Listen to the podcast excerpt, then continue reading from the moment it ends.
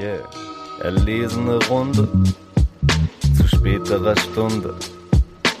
Lehn dich zurück, genieß jede Sekunde.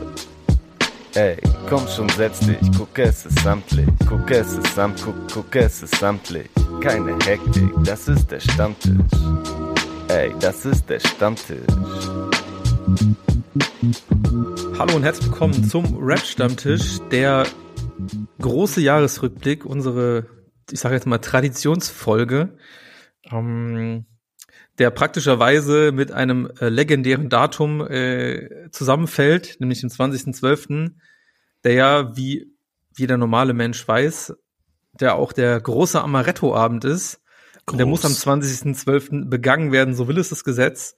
Und deswegen äh, werden wir, das sind äh, ich, Leo und David und Torben, ich grüße euch. Guten Abend, frohe Grüße. Weihnachten.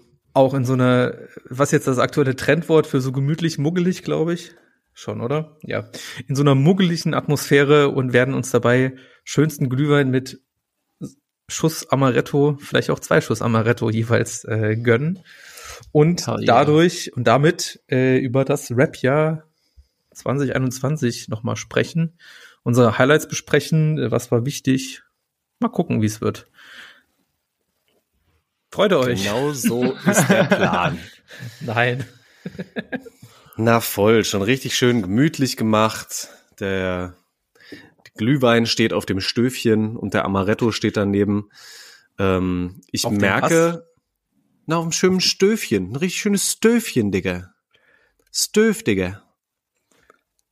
Weiß nicht, was ein Stöfchen ist? Das ist doch, ja, ja, ja, deswegen. Das haben wir dann immer Spaß immer so mit, mit der Anspielung gesagt. Aber ein Stöfchen ist einfach nur so kleine, äh, kleine Tee, kleines Teelicht unter einem, ähm, unter einem Topf, unter einer Kanne.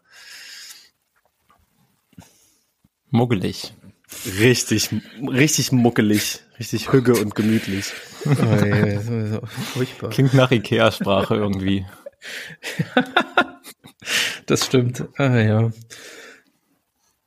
Ja, aber nur so kann man, finde ich, aus so einem Jahr auch rauskommen. Ähm, vielleicht erstmal so ganz allgemein und insgesamt, ohne direkt in Musik einzusteigen. Ich habe am Ende des Jahres das Gefühl, es reicht, es war genug, es war ein anstrengendes Jahr, was ausgehalten wurde. Ähm, es darf gerne jetzt weitergehen und zwar anders weitergehen.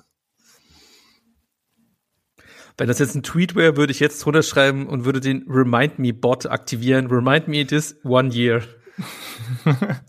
Ja, Ja, und dann wird immer noch alles wahrscheinlich relativ scheiße sein in einem Jahr, wenn die Erinnerung kommt. Wir hoffen es äh, natürlich für alle, dass es nicht so ist. ja, ey, komm, selbsterfüllende Prophezeiung. Man muss auch ein bisschen ein optimistisch Ja. sein. Wirklich. Ja, das ist, äh, ja. Also ja, ich glaube auf jeden Fall, dass es auf jeden Fall, also es gab auch in diesem Jahr super viel schöne Sachen, wie zum Beispiel natürlich wahnsinnig viel gute Musik, aber auch, ich glaube für uns persönlich auch schöne Momente, aber wir wollen gar nicht so sehr in unsere persönlichen Ebenen reingehen, sondern eigentlich so ein bisschen ähm, das Jahr durchbesprechen und man hat ja irgendwie, wenn man so einen Podcast ist, immer so ein bisschen Möglichkeiten, okay, wie macht man das? Man kann irgendwie mal so einfach ein bisschen erzählen, okay, was waren meine Top 5 Songs, was waren meine Top Alben, dies, das. Und wir haben uns diesmal für die Variante entschieden, dass wir einfach mal so mehr oder minder äh, einer Timeline folgen und zu gucken, okay, was war am Anfang des Jahres, was war und was kam danach, so ein bisschen durchzuarbeiten und dann immer ein bisschen was zu sagen, was uns wichtig war, beziehungsweise natürlich nur, eigentlich nur über die Sachen zu sprechen, die wir auch gut fanden, die wir richtig gut fanden. Und die Lowlights einfach mal wegzulassen, sage ich jetzt mal. Und wie du schon gesagt hast, das Jahr hat ja wirklich einiges an guter Musik zu bieten gehabt, was ja auch immer wieder dann voll geholfen hat. Habe ich auch wieder dieses Jahr vielleicht sogar noch extremer als sonst immer gemerkt, wie sehr Musik meine Stimmung mitbestimmen kann, wie sehr die mich aus einer schlechten Stimmung rausholen kann oder auch eine schlechte Stimmung mal so richtig zementieren kann. Äh, Gab es auf jeden Fall einiges, was ähm, ja, was stimmungstechnisch da ähm, ja, mich intensiv mit beeinflusst hat auch dieses Jahr. Das kann ich, kann ich nachvollziehen, ne? gerade in so einer Phase, ich sag mal so, wo es uns allen irgendwie, ja, durch verschiedene Gründe immer auch so ein bisschen äh, stressiger war, uns viele Tiefs und viele Hochs dann auch, ne? Je tiefer die Tiefs, umso höher das Hoch. Danke für dieses Jahr. diesen Kalenderspruch, der uns Ja. bestimmt auch ins nächste Jahr mit Optimismus leiten wird. Das, das war der Kalenderspruch von Januar 2021. Das ist die passende, das ist die, die, die passende Musik dazu. Können wir das noch rausschneiden? ich bin ja überhaupt nicht so eigentlich so, aber ja, das ist irgendwie so dieses Jahresrückblicksphänomen, dass man irgendwie in so Schwammigkeiten und so, so, ja, ach ja, wie war's alles nur, wie toll und wie schlimm oder in so, so verfällt irgendwie. Ich bin da nicht gefeilt von. Naja, juckt. Ja, klar. Aber deswegen Hey, lass uns komm. mal zurückerinnern. Ist ja schon lang genug her. Ja. Was kam so Anfang des Jahres eigentlich alles raus? Was mich äh, tatsächlich überrascht hat, dass eins meiner Highlight-Alben, sage ich jetzt mal, äh, schon so früh im Jahr rauskommt. Ich wusste, dass es früh rauskommt, Mhm. aber ich hätte nicht gewusst, dass Mietwagen Tape 2 von Chino und Abdi schon am 7. Januar äh, rausgekommen ist, also quasi frisch ins Jahr mit Mietwagen Tape. Ähm, ja, gutes Album. Äh, sie haben ja wieder Mietwagen Tape 1 auferlegt, wo quasi auch im Laufe des Albums eine Storytelling, kann man vielleicht in dem Fall schon auch sagen, gemacht wird, wo sie nach Amsterdam fahren und dort Business machen. Viele, viele fantastische Songs drauf, zum Beispiel Flodder mit äh, Killer Kamal, dem äh, niederländischen Rapper. Oder auch die Ignaz Bubis Bridge. Ignaz Bubicic, auch, auch super Song. Ja. Aber äh, tatsächlich für mich so hängenbleibend war, warum ich dachte, okay, ich will eigentlich noch mal drüber sprechen, weil für mich und David, wenn wir uns so privat unterhalten und irgendjemand sagt chillig, dann geht es eigentlich selten vorbei, ohne dass der andere sagt, ich demonstriere jetzt mal, ja, chillig, Chillig im Anzug von Celta Vigo. Mhm. Voll, Alter. dass dieser da nicht reinkommt, ist geht einfach gar nicht mehr schon fast und Mietwagen merkt man auch mal wieder- Back in the Hood. ist vielleicht nicht das ganz, ganz klassische Ding wie äh, Cello und Abdi natürlich auch äh, Sprache prägen. Ähm, also nicht so, wie es früher gemacht haben, aber anders, aber trotzdem irgendwie auch. Und ich dachte, ey, das ist einfach zu cool und zu schön gemacht alles, dass ich hier das unbedingt nochmal äh, reinbringen wollte und mache eben den entsprechenden Song Mietwagen-Tune auch nochmal auf unsere Rap-Stammtisch-Playlist. Da wird jetzt einiges doppelt drauf sein, weil wir natürlich auch die meisten Sachen hier schon in anderen Folgen besprochen haben, wer jetzt gedacht. Aber ja, das war im Januar für mich der Fall. Auf jeden Fall. Gerade Mietwagen-Tunes hatten wir ja auch noch mal ähm, im Verlauf des Jahres als eine kleine Sprachschleife, wo ihr das Ganze erkennen musstet, nachdem ich es durch den Google Translator so durchgeschickt Mhm. hatte. Da war ja auch schon ähm, ja das Potenzial dieses Textes oder dieser Texte auch total erkennbar. Du Ja, hattest genau tatsächlich. den Das hat ja genau. Ja. Das war hier, ne, äh, machen Sie eine Reise nach Italien, ne? Genießen Sie einen Warte, wie war das nochmal? Während ich ging, tränkte mich Pychus. ja, Pikas spritzen ab, wenn ich einen Drift mache, ne? Als ich weg war, tränkte mich Pychus. Ich, jetzt müsste man nochmal wissen, welche Folge das war. Da könnte man es nochmal erwähnen, aber ähm, egal. Stimmt, da sind wir schon mit ganz schön viel Schwung und äh, ordentlich guter Laune in das Jahr reingestartet. Das stimmt. Ja. Ich muss mal gerade gucken. Ja. Wobei wir spät ins Jahr gestartet sind. Wir sind erst am 27. Januar mit dem Auftakt ins Superwahljahr, hieß die erste Folge. Wer hätte das noch gedacht? Absolut geil. Damals schon die politischen Marken gesetzt, die wir im Laufe der aktuellen Staffel absolut nicht eingehalten haben. Dafür stehe ich mit meinem Namen. Ja, gut, aber unsere Folgentitel sind ja sowieso immer so ein bisschen Ja, natürlich. den, den, ja. Aber ich, ich werde noch mal ein paar Folgentitel vorlesen. Da musste ich, habe es nur mal durchgelesen. Da waren auch schon einige Schmunzler dabei, wo ich mich auch noch mal gerne dran erinnert habe. Naja. Oh Mann. Okay. Ähm, was auch noch äh, im Januar tatsächlich war, war, also ich glaube, es hat uns allen drei sehr gut gefallen, war das äh, Kabul Fire 2 Album von Farhot tatsächlich. Das war schon im Januar, Dicker. Okay, Das krass. ja. Ja. Ja. Ja, das ist, ne, das ist auch diese klassische, ähm, das passt vielleicht nicht ganz hundertprozentig drauf, aber es ist doch schon diese Jahresrückblick-Bias, dass man tendenziell auch immer wieder die Sachen vergisst, die früh im Jahr waren, beziehungsweise dann auch überrascht ist, okay, wie früh waren sie denn eigentlich? Auf der Ebene war ich übrigens auch überrascht, dass das, ähm, wir hatten ja drei Haiti-Alben innerhalb eines Jahres, aber das äh, Haiti-Album Influencer, das kam halt irgendwie 2020 im Spätsommer, Frühherbst raus. Also es ist jetzt halt auch schon wirklich älter. Ich dachte irgendwie, das war auch schon so November, aber es war gar nicht so. Hm. Na egal. Egal, zurück zu Farhot, Cable Fire 2. Ja, Mann. Da muss ich was zu sagen, und zwar, dass ich ähm, in Vorbereitung auf den Jahresrückblick mich mit so diversen Sachen noch mal ein bisschen mehr beschäftigt habe und ich habe gemerkt, dass mir gerade eigentlich die verschiedenen Pro äh, Producer-Alben, die das Jahr über rausgekommen mhm. sind, eigentlich sehr viel gegeben haben, ich die aber nicht genug gehört habe. Und dazu gehört auf jeden Fall auch Kabul Fire 2 von Farhot, was so geile Samples mit drin hat, was so, so ähm, ja, eine ganz eigene Atmosphäre und irgendwie so eine, so, ein, so eine ganz eigene Stimmung kreiert. Ähm, finde ich total schön und habe ich richtig am Ende des Jahres nochmal für mich wiederentdeckt äh, und jetzt immer mal so ein bisschen laufen lassen. Ähm, wie war denn das bei euch? Hattet ihr das auch damals schon auf dem Schirm? Hattet ihr das damals ein bisschen mehr gehört? Ja, auf jeden Fall. Bei mir auch safe. Ich habe Farhad auch interviewt zum Album. Ich habe gerade nochmal nachgeguckt. Ich hätte ja getippt, mhm. das habe ich bestimmt im Februar oder so gemacht, aber es ist halt auch schon am 23. Januar online gegangen. Also das war anscheinend auch eine der ersten Sachen des Jahres, die ich irgendwie mit abgearbeitet habe. Und ja, in dem Zuge habe ich das schon voll viel vor Release gehört und ja, bin damit auf jeden Fall auch voll ins neue Jahr reingestartet.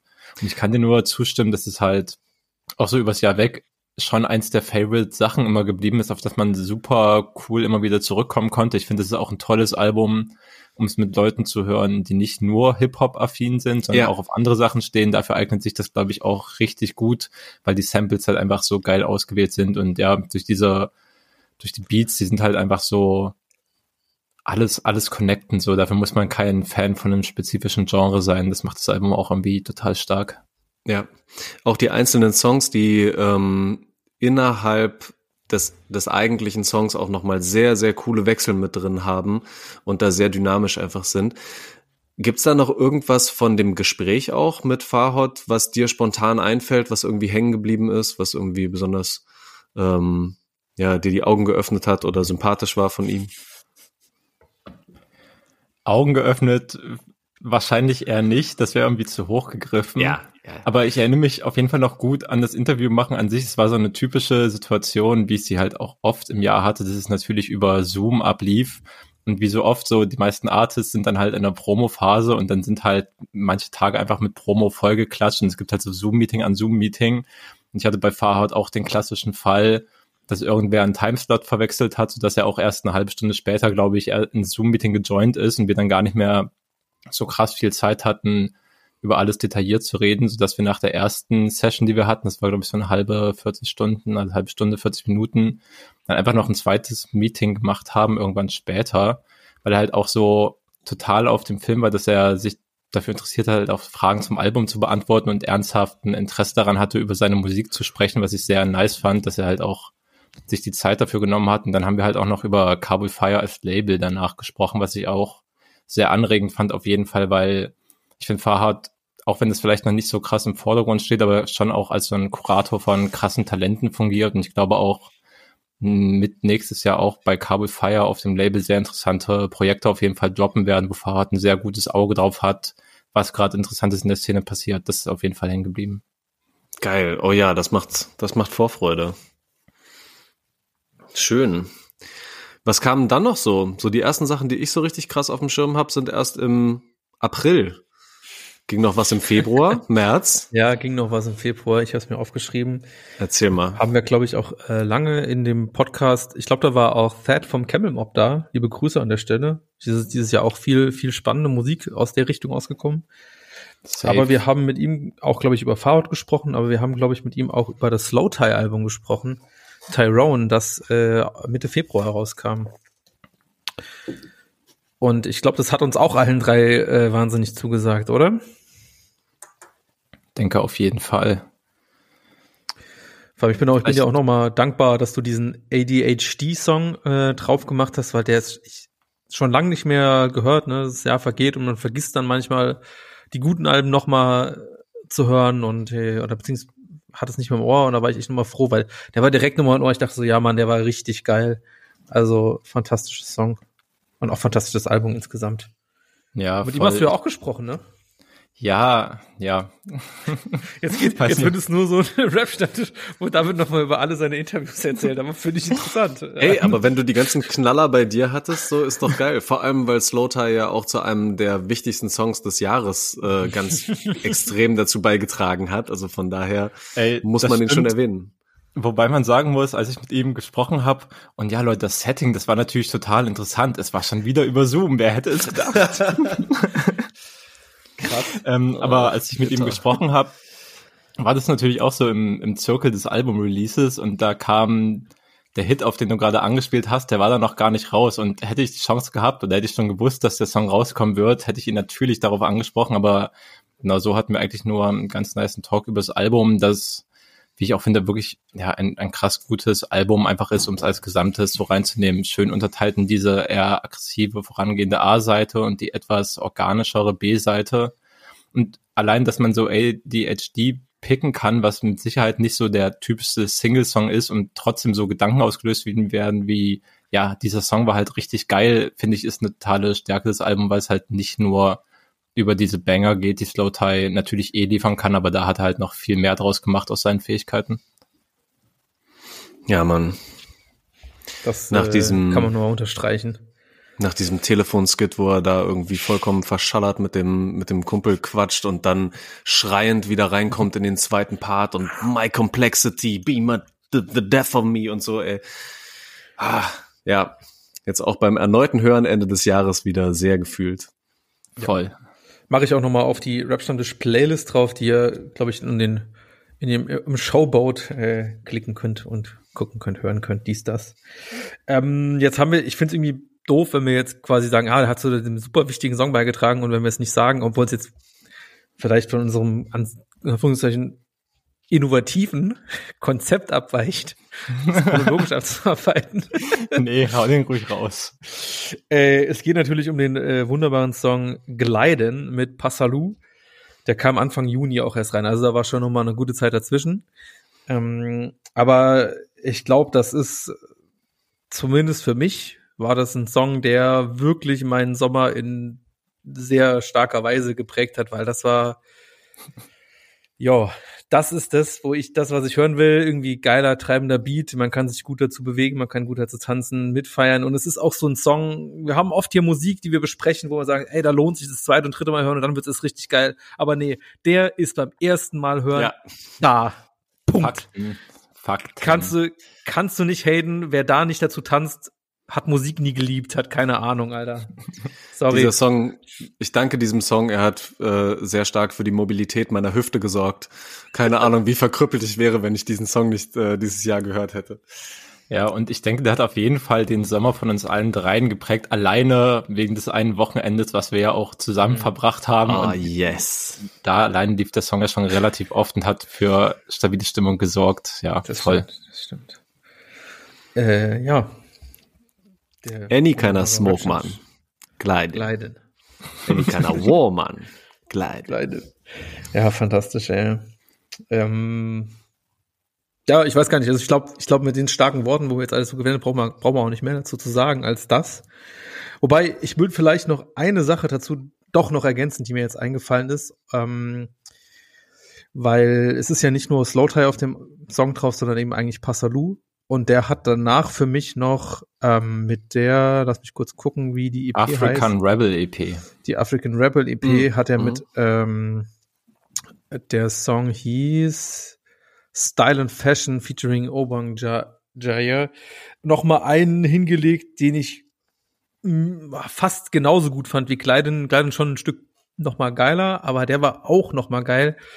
Und ich bin auf jeden Fall bei Passalou gespannt, was da noch alles passiert, weil der hat sich mit den beiden Songs für mich zu dem absoluten Hitgaranten äh, bei mir äh, entwickelt. Und ja, Punkt. Hm. Ich habe tatsächlich dann äh, lange nichts mehr bis äh, Ende März. Da kam am 25. drin kam für mich äh, zwei sehr starke Songs raus, unter anderem auch mein Lieblings, mein Favorite Song des Jahres. Aber erstmal zu dem anderen Song. Äh, da kam nämlich äh, der ein Vorbote, ich weiß nicht, ob es der erste Vorbote war, vom Azumjord-Album 3.300, 308. Mhm. Äh, Highfish mit Ochi Kimo raus. Nein, das war der mhm. erste Song, der auch von dem Album kam. Das weiß ich, das weiß ich ehrlich gesagt nicht mehr, ob das der erste war, aber der war auf jeden Fall davor mit am Start und den äh, ich glaube, ich weiß sogar, man kann so einen Podcast nachhören, den habe ich beim ersten Mal im Podcast gesagt, ja, war schon irgendwie okay, aber habe ich jetzt nicht so gefühlt, weil alles sind so ausgerastet bei dem, was ja ausgekommen ist. ja, gut, man, keine hey, Ahnung, ich bin ja hier. Ist auch voll okay. Ja, man kann ja auch mal Fehler eingestehen, aber das ist einfach ein unfassbar fantastischer Song, obwohl er so äh, vielleicht dann gleich irgendwie über das, vielleicht dann auch noch über das, das 3-0 wie, wie nennt man das Album? Ich krieg's immer noch nicht. 3 Uhr nachts einfach. Einfach 3 Uhr nachts. Ja. Aber steht da nicht drauf, steht einfach nur 3.00 drauf. Ja, ja das ist der Twist. Du musst mehr als vorlesen. Man muss schon in den Kontext direkt setzen. 3 Uhr nachts. Wenn du nämlich einfach nur 3 Uhr sagst, dann könnte es auch 3 Uhr nachmittags sein. Und das meint er ja nicht. Nichts gegen 3 Uhr nachmittags. Würde ich aber 3 Uhr nachmittags, ich bin allein. wenn Arzt wird einfach so ein Album aufnimmt, was schön thematisch an so einer drei Uhr nachmittags Kaffeerunde orientiert ist, schön noch einen Kaffee reinkippen, ein Stück Torte. Hm. Das, das transportiert den Vibe. Schmeckt. Schön ja, Orts, auf jeden Ortskreistreffen SPD. Jawollo. Platzdeckchen und so. Ja, Mann. Nee, okay, also ähm, zurück zu Highfish. Ähm, ein Song, den ich vielleicht so auch im Vergleich zu dem, was sonst so auf dem Album bei Azamiat passiert, doch schon sehr outstanding finde, weil es ist so ein richtiger, äh, erstens so ein richtiger Rap-Track, so vom Beat, wie gerappt wird. Und es ist auch einfach, kann man ja eigentlich schon sagen, es ist eigentlich ein Battle-Rap-Track in einer gewissen Art und Weise, weil halt irgendwie gerade von A J halt wahnsinnig viele Sachen in der Szene gedisst werden. Es werden, haben hier auch gesagt, es werden Schüsse gegen Shirin David verteilt, die damals irgendwie sich noch mal so redet auch jetzt keiner mehr drüber mit von ihr, weil sie sich irgendwie auch so inszenierte, dass sie irgendwie jetzt irgendwie so Black Culture representen würde oder irgendwas so. Ich habe es nicht so genau mitbekommen, aber war irgendwie auch alles Panne. Es wird irgendwie, wie Features geklärt werden. Was haben wir denn noch drin? Da waren noch so viele Sachen drin, die einfach so richtig Feuer drin hatten von ihm. Ja, auf ja. jeden Fall Feuer gegenüber den ganzen Managern und dem, dem, äh, Szene, dem, ja. Ja, de, na, der Musikstruktur halt aber auch, weißt du? Mhm. Ja, und Feuer auch gegen Streamingdienste und Playlist-Platzierungen. Deswegen, das hat zum Beispiel Arztmirt war natürlich auch im Interview. Das hat er auf yeah. jeden Fall erzählt, dass dieser Song, weil ich halt meinte, das ist doch eigentlich die perfekte Single, der muss doch übelst performt haben, meinte er halt so, ja, ging so, der wurde halt in den Playlisten, obwohl es mit Ochikimo ein nominell starkes oder beliebtes Feature gibt, halt nicht so krass in den Playlisten abgebildet, weil er sich halt kritisch über die, diese ganzen Szenemechanismen äußert. Auch spannender Punkt ist. Ach, es ist alles ein Schmutz, ey. Ey, aber um auf deinen Punkt zu kommen, Leo, ich finde es voll, weil ansonsten beschäftigt sich Arzt auf drei Uhr nachts halt total viel mit sich selbst und irgendwie dem eigenen Weg, wie Dinge besser werden, wie er sein eigenes Leben reflektiert und auch irgendwie in die Zukunft guckt und mit der Vergangenheit umgeht. Und das ist halt der typische, ich teile nochmal gegen die Industrie aus Track, was so thematisch an das anschließt, was er davor voll oft gemacht hat und hier halt dann auch nochmal mit so einem Banger-Beat unterlegt ist. Daher auf jeden Fall würde ich auch sagen, outstanding Track vom Album. Ja, und auch einfach durch den Feature-Gast, ne, ähm, sehr überzeugend. Das war auch einfach noch zu einer Zeit, wo ich gedacht habe, ja, jetzt könnte jede Woche auch das OG Kimo Album kommen und genau auf sowas, ähm, ja, bereitet mich so ein, so ein Feature-Part dann auch vor. Gut, ich mhm. musste noch länger geduldig sein und es ist immer noch nicht draußen, aber ja, der, der Kimo-Part ähm, passt natürlich perfekt zu der ähm, ganzen etwas aggressiveren Stimmung des Songs im Vergleich zum, zum restlichen Album. Hm, ja. ja. Wollen wir auch noch ein bisschen was zum, zum, zum Album sagen, weil das war für mich auch wahrscheinlich, oder was heißt wahrscheinlich, ich sage das jetzt einfach, ist ja meine Meinung. es war für mich das beste Album des Jahres, weil es so im Gesamten auch einfach so unfassbar rund war und obwohl es eigentlich so von, abgesehen vielleicht von diesem Haifisch-Song, irgendwie nicht so die Sachen sind, mit denen ich mich musikalisch eigentlich besonders gerne beschäftige oder, oder wenn ich es höre, denke ich mir so, ja, da habe ich jetzt Bock drauf, weil es geht irgendwie, ne, wie David du gerade gesagt hast, es geht irgendwie um Selbstreflexion, positive Energie anziehen ähm, und so weiter und so fort. Und äh, ich muss sagen, das war einfach ein richtig rundes Produkt und das war für mich das beste Album des Jahres. Wieder Punkt. Mhm. Mm, Ich fühle es voll, warum das, warum das für dich so gilt. Ähm, ich sehe auf jeden Fall auch den Punkt, dass es, was so das Arrangement und diese Dynamik des Albums und die, den Erzählstrang sozusagen und wie sich das alles entwickelt und wie es auch aufeinander aufbaut und aneinander anschließt, definitiv eins der besten Konzepte, das ausgearbeitet und in diesem Jahr dann released wurde. Also es ist nicht mein Favorite Album trotzdem, aber gehe da voll mit, dass das für mich auch krass gelungen ist, was er da probiert hat. Total. Auf jeden Fall. Kann ich nur unterstreichen. Ja. Und es ist auch tatsächlich in dem Fall so, man hat ja öfter mal mit, mit so Alben, die man irgendwie gerne mag, hat man dann das Gefühl, ah, man hört die dann irgendwie zwei, drei Mal und dann hat man sie irgendwie danach, vergisst man sie doch, weil man irgendwie in dem Release-Radar-Struggle irgendwie hängen bleibt und was weiß ich. Aber das ist ein Album, das bei mir auch hängen geblieben ist und das ich halt auch immer, auch heute immer noch mal gerne durchlaufen lasse, wie man so sagt. Ich glaube, es ist auch ein Punkt, den, den, den interessanterweise, glaube ich, auch ACJ zum Slowtie-Album gesagt hat, dass er es gerne gehört hat und es voll gut fand und dann es irgendwie nach zwei, drei Wochen dann auch nicht mehr gehört hat. Fällt Ja. mir Gerade dazu noch ein. Ne?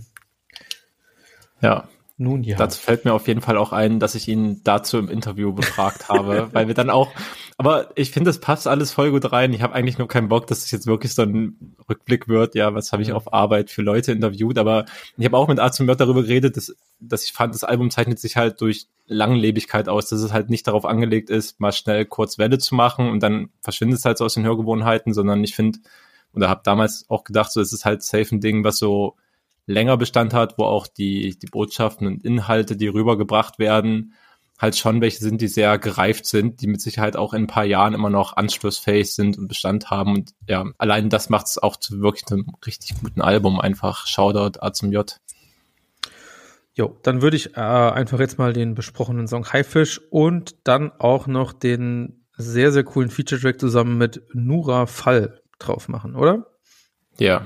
Bitte gerne. Bitte gerne. So, und äh, ich habe ja schon gesagt, 25.03. kamen zwei Songs raus, die mir viel bedeutet haben. Und es ist Was halt war dein Lieblingssong, wenn er nicht Ja, auf das deinem jetzt- Lieblingsalbum drauf war? Das ist jetzt irgendwie so spannend, dass ich jetzt irgendwie, ich hier die dominierende Person irgendwie bin von, das ist mein Lieblingssong, das ist mein Lieblingsalbum gewesen, aber genau so ist es halt irgendwie. Mein Lieblingsinternationaler Song war Gleiden, mein Lieblingsalbum war das A zum J-Album und mein Lieblingssong national war Puls 1000 von Tropical Lim zusammen mit Future Bay. Auf geht's. Auf Hey. geht's. Das ist, äh, also das ist dann 25.3., der wahrscheinlich beste Rele Release-Radar dieses Jahr gewesen. Auch herzlichen Glückwunsch zu diesem äh, Rap-Stammtisch Award. Ähm, Denn du siehst Feuer brennen in ihren Augen. oh ja, es ist einfach, äh, ist im Endeffekt so von den Vibes her ähnlich zu dem, was ich, was wir, oder was, ja, was wir zu Kleidung gesagt haben, dass es auch ein sehr tanzbarer Song ist und auch so eine, einfach so eine viel gut Stimmung. Es ist auch interessant, weil der Song irgendwie ganz untypisch für einen Song irgendwie ist, weil er hat irgendwie noch so ein richtiges Intro, er baut sich irgendwie auf. Ich finde auch, wie Tropical Limited und Future Bay, wie sie sich auf dem Song ergänzen, ist fantastisch. Das hatten wir später im Jahr auch noch mal bei dem Song Immer Sommer, der auch fantastisch war. Ähm, ja, ganz, ganz großartige Formation. Für mich auch Neuentdeckung eigentlich des Jahres, weil ich erzähle hier quasi jeden zweiten Podcast, erzähle ich eigentlich davon, dass Tropical Limited für mich einfach eine absolut geile Band sind, Band ist, die ja, ich im Endeffekt noch sehr, sehr groß sehe und dass da einfach noch viel kommt und ähm, auch Songs, die jetzt nicht Puls 1000 sind, äh, die dieses Jahr von denen rausgekommen sind, alles sehr solides, sehr gutes Niveau. Also da ist keiner dabei, wo man sagen kann, oh, den kann man sich jetzt gar nicht anhören und das, das hast du bei deinem absoluten Pfaff-Artist hast du immer wieder Songs, wo du denkst, ah, den skippen wir mal lieber, aber bei Tropical Limited, einfach alles, was rausgekommen ist dieses Jahr, mindestens gut. Puls 1000 natürlich der absolute Welthit, meiner Meinung nach. Ähm, checkt das auf jeden Fall aus, falls ihr es noch nicht getan habt. Top Band. Ja. Hat auch sehr gute ähm, Sommerstimmung zusammen mit Gleidin und so ein paar anderen Songs gemacht. Das war so richtig das, was mein, mein Sommer-Soundtrack ausgemacht hat. Ja, die beiden Songs Hot Rotation spielen denselben Song nochmal. Ja. Und keiner beschwert sich, weil es einfach geil ist. Ja. Und der hat auch so was Süßes, der hat auch so was Liebes, weißt du, wenn er dann in der, in der Hook auch so sagt, hol den Feuerlöscher, weil ich bisschen Angst krieg, dass ich Ja. verbrenne an ihrem Anblick, so weißt du, ach Mensch. Puls 1000. Ach, so geil. Ja. Ja. Ist einfach. Habe auf jeden Fall auch in unserer Playlist wirklich mit, mit Genuss gehört, als der nochmal reingefeuert ist, weil er sich halt auch von dem typischen anderen Rap-Zeug, so divers das alles sein mag, Ja. nochmal mit einem ganz anderen Soundbild abhebt. Und das, ja, wie du schon meinst, ich fühle das total, dass eigentlich nie eine Single von denen irgendwie schlecht oder langweilig ist, sondern wirklich immer diese coolen spielerischen Elemente drin hat und einfach catchy Hooks, catchy Melodien. Ja. Es ist natürlich, ne, das ist wir sind ja der Rap-Stammtisch und da kann man natürlich auch wieder die Frage stellen, oh, ist es überhaupt noch Rap? Aber, Hip-Hop? oh Gott, oh Gott, ey, mein, mein Backpack-Rucksack ist gerade runtergefallen bei dieser Aussage. Schlimm. Was hat das mit Rap zu tun? Nee, aber ich weiß ja nicht, vielleicht, vielleicht hört ja der ein oder andere äh, unseren Podcast zum Jahresrückblick vielleicht zum ersten Mal, es kann ja sein, deswegen vielleicht nochmal kurz. Es ist halt irgendwie, das ist ja auch, also es ist einfach so ein bisschen so ein 80er Stil, den sie da fahren und den sie auch äh, ja fantastisch reproduzieren. Vielleicht aber auch nur so eine gefühlten 80er, weil natürlich auch irgendwie mit Autotune gespielt wird und so weiter und so fort. Was ich aber dahingehend, das habe ich auch sehr viel später erst im Jahr entdeckt, weil mir eigentlich immer Musikvideos relativ egal sind, weil ich immer sage, ja gut, die Musik muss für sich funktionieren, was sie bei denen tut. Aber ich finde, dass sie tatsächlich irgendwie, wie sie die Videos umgesetzt haben oder dass sie überhaupt noch Videos machen und was sie alles eingebaut haben, das ist also auf jeden Fall sehenswert und äh, macht mir auch immer viel Freude, wenn ich dann aus irgendwelchen Gründen äh, die Random Playlist bei YouTube mal laufen lasse. Dann freue ich mich auch immer, dass die Videos so schön sind und so viele spielerische, schöne Elemente haben. Ja. Ja, kann ich mich übrigens auch voll anschließen. Ich mag total diese Camcorder und so ein bisschen verpixelte Ästhetik, diese Lo-Fi-Ästhetik, die sie in ihren Videos auch haben. Bin großer Fan auf jeden Fall davon, wie sie damit spielen. So ist es. Dann mache ich diesen Song äh, auf unsere Playlist drauf. Und wir schreiten voran. Und das nicht nur in dem Sinne, dass hier schon bei jedem mindestens der zweite oder dritte Glühwein reingeht. Mit Schuss Amaretto. Peng, peng. At anyway, klar. Gut, dann schreiten wir voran in den äh, April und da kam tatsächlich das erste Haiti-Album des Jahres, äh, Mieses Leben raus. Das natürlich von uns ja auch, äh, wie so oft, wenn Haiti Songs bringt, viel besprochen wurde. Und ich glaube, da haben wir auch komplett, ich sag mal, den ganzen äh, Release, den Vor-Release mitgemacht und jeden einzelnen Song besprochen. Das haben wir dann später, als dann äh, jetzt im äh, Dezember das äh, Speed Date kam, haben wir, glaube ich, nicht mehr gemacht, haben eher so das Album so ein bisschen kompakt besprochen. Aber ja, wie erinnert ihr euch nochmal an das äh, mieses Leben von Haiti? Weil ich muss ja von meiner Ausseite sagen, dass mir tatsächlich so, wenn ich jetzt mal die beiden Alben vergleiche, die dieses Jahr gekommen ist, tatsächlich Speed Date dann doch im Gesamtkunstwerk etwas besser gefallen hat. Also ich sehe weiterhin mieses Leben vorne bei mir ähm, und höre im Endeffekt auch ganz gerne nochmal rein. Tatsächlich ist es bei mir aber so geworden, weil Haiti so viel Output hat. Also Influencer kam mir dann irgendwann letztes Jahr noch mit raus, aber auch davor gab es ja schon durchaus einige Releases, das schon vor Influencer irgendwie dieser Run von Haiti bringt einfach ultra viele Releases raus, irgendwie bei mir die letzten zwei Jahre stetig da war. Deswegen habe ich schon irgendwie aufgehört, das immer nur noch in so konkreten Alben zu denken tatsächlich. Es verschwimmt einfach zusammen im konstanten Stream. Ja, ist vielleicht auch keine schlechte Herangehensweise. Ich habe gerade gemerkt, dass mir nicht mehr wirklich einzelne Songs auch dieses Albums bewusst waren. Also dass ich nicht einen einzelnen Song irgendwie ganz klar diesem Album zuordnen konnte, sondern mir unsicher war, zu welchem Album gehört das jetzt. Ähm, nach einem kurzen Nachgucken ist mir direkt Freitag nochmal ins Auge gestochen, weil der irgendwie Ja, ab und zu wieder so reinkommt und auch an einem so Freitag ein gerne mal so im Hinterkopf ist. Ähm, Ja. Ja, aber ansonsten tatsächlich gar nicht mehr so viele intensive Erinnerungen an das Album. Ja, also wenn ich mir die Playlist angucke, dann kann ich wahrscheinlich zu den meisten Songs, weiß ich zumindest noch die Hook und weiß, wie der reinkommt. Also da ist schon noch einiges dabei, oder von vielen, sagen wir es mal so. Da ist ja auch ne, 18 Songs, das wurde dann natürlich nochmal getoppt bei Speed Date mit, weiß ich nicht, 24 Songs oder so. Ähm, aber ich glaube, am stärksten und am hängengebliebenen ist dann auch nochmal Wolken einfach. Der Song, der dann nachher nochmal von Casper geremixed wurde. Und Ja. das ist auch einfach ein super starker Haiti-Song, der vielleicht jetzt von meiner Seite her nicht meine Lieblings-Haiti ist, weil ich ja dann doch immer noch eher die ein äh, ja Connoisseur der Banger-Front bin. Ein Connoisseur der Banger-Front. Je nachdem, in welcher Runde man diesen Satz sagt, können ganz unterschiedliche Reaktionen und Assoziationen damit entstehen. Alles klar, Leo. Danach geht's dann weiter mit Young FSK 18. Oh, auf jeden Fall ein, ein Top-Hit des Jahres auch. Auf Aber wo Fall. du gerade Wolken, Wolken schon meintest, für mich voll, also ein Phänomen wäre vielleicht übertrieben, weil es halt so einzeln ausgewählte Sachen sind, aber HDHD bei Slow Tie ist auch das Album-Outro, was ich unstarker, unfassbar stark finde. Hm. Wolken ist Mhm. bei Haiti das Outro, ein unglaublich guter Track, das Ganze nochmal heftig abschließt, wie ich finde. Und wenn wir dann irgendwann zum Ende des Jahres kommen, wird da auch nochmal ein Album sein, wo der letzte Track für mich absolut outstanding ist. Finde ich auch irgendwie eine starke Qualität einfach, dass mich ganz oft die Outros von einem Album nochmal gecatcht und überzeugt haben, was ich schon irgendwie Ja. Qualitätsmerkmal finde. Weil Alben müssen mich ja natürlich auch erstmal so lange dran behalten, dass ich das Outro mir anhöre und wenn es dann noch Mhm. ein Highlight ist, auf jeden Fall gekonnt. Ja. Ich musste jetzt auch gerade noch mal ähm, tatsächlich auch noch mal reingucken, was denn bei den letzten Alben so der Fall war. Wir hatten davor Influencer. Da war der letzte Song äh, Weltzeituhr. Den fand ich tatsächlich jetzt.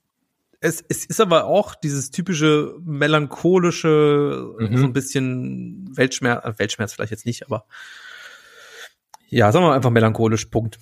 Äh, da, fand, fand ich auf jeden Fall hier ähm, Wolken stärker. Bei Sui Sui weiß ich noch äh, ganz genau, dass Audrey auch ein super starker Film oder ein Ja. super starker Song. Und damals erinnere ich mich auch noch bei Montenegro Zero war American Dream war auch so ein Classic für mich, den ich sehr oft gehört habe und der auch eine ganz bestimmte Emotion für mich aufgreift tatsächlich. Also das macht sie immer schon sehr, sehr gut und sehr, sehr stark. Ja. Also Outro, Outros bei Haiti im Schnitt auch stärker als Intros. genau, bei Speed Date, und das ist jetzt das letzte Album, es ist quasi, sagen wir mal, wenn wir den Bonustrack Gabba ausschließen, ist es halt, bevor es endet, auch super starker Song. Ja. Klasse. Okay.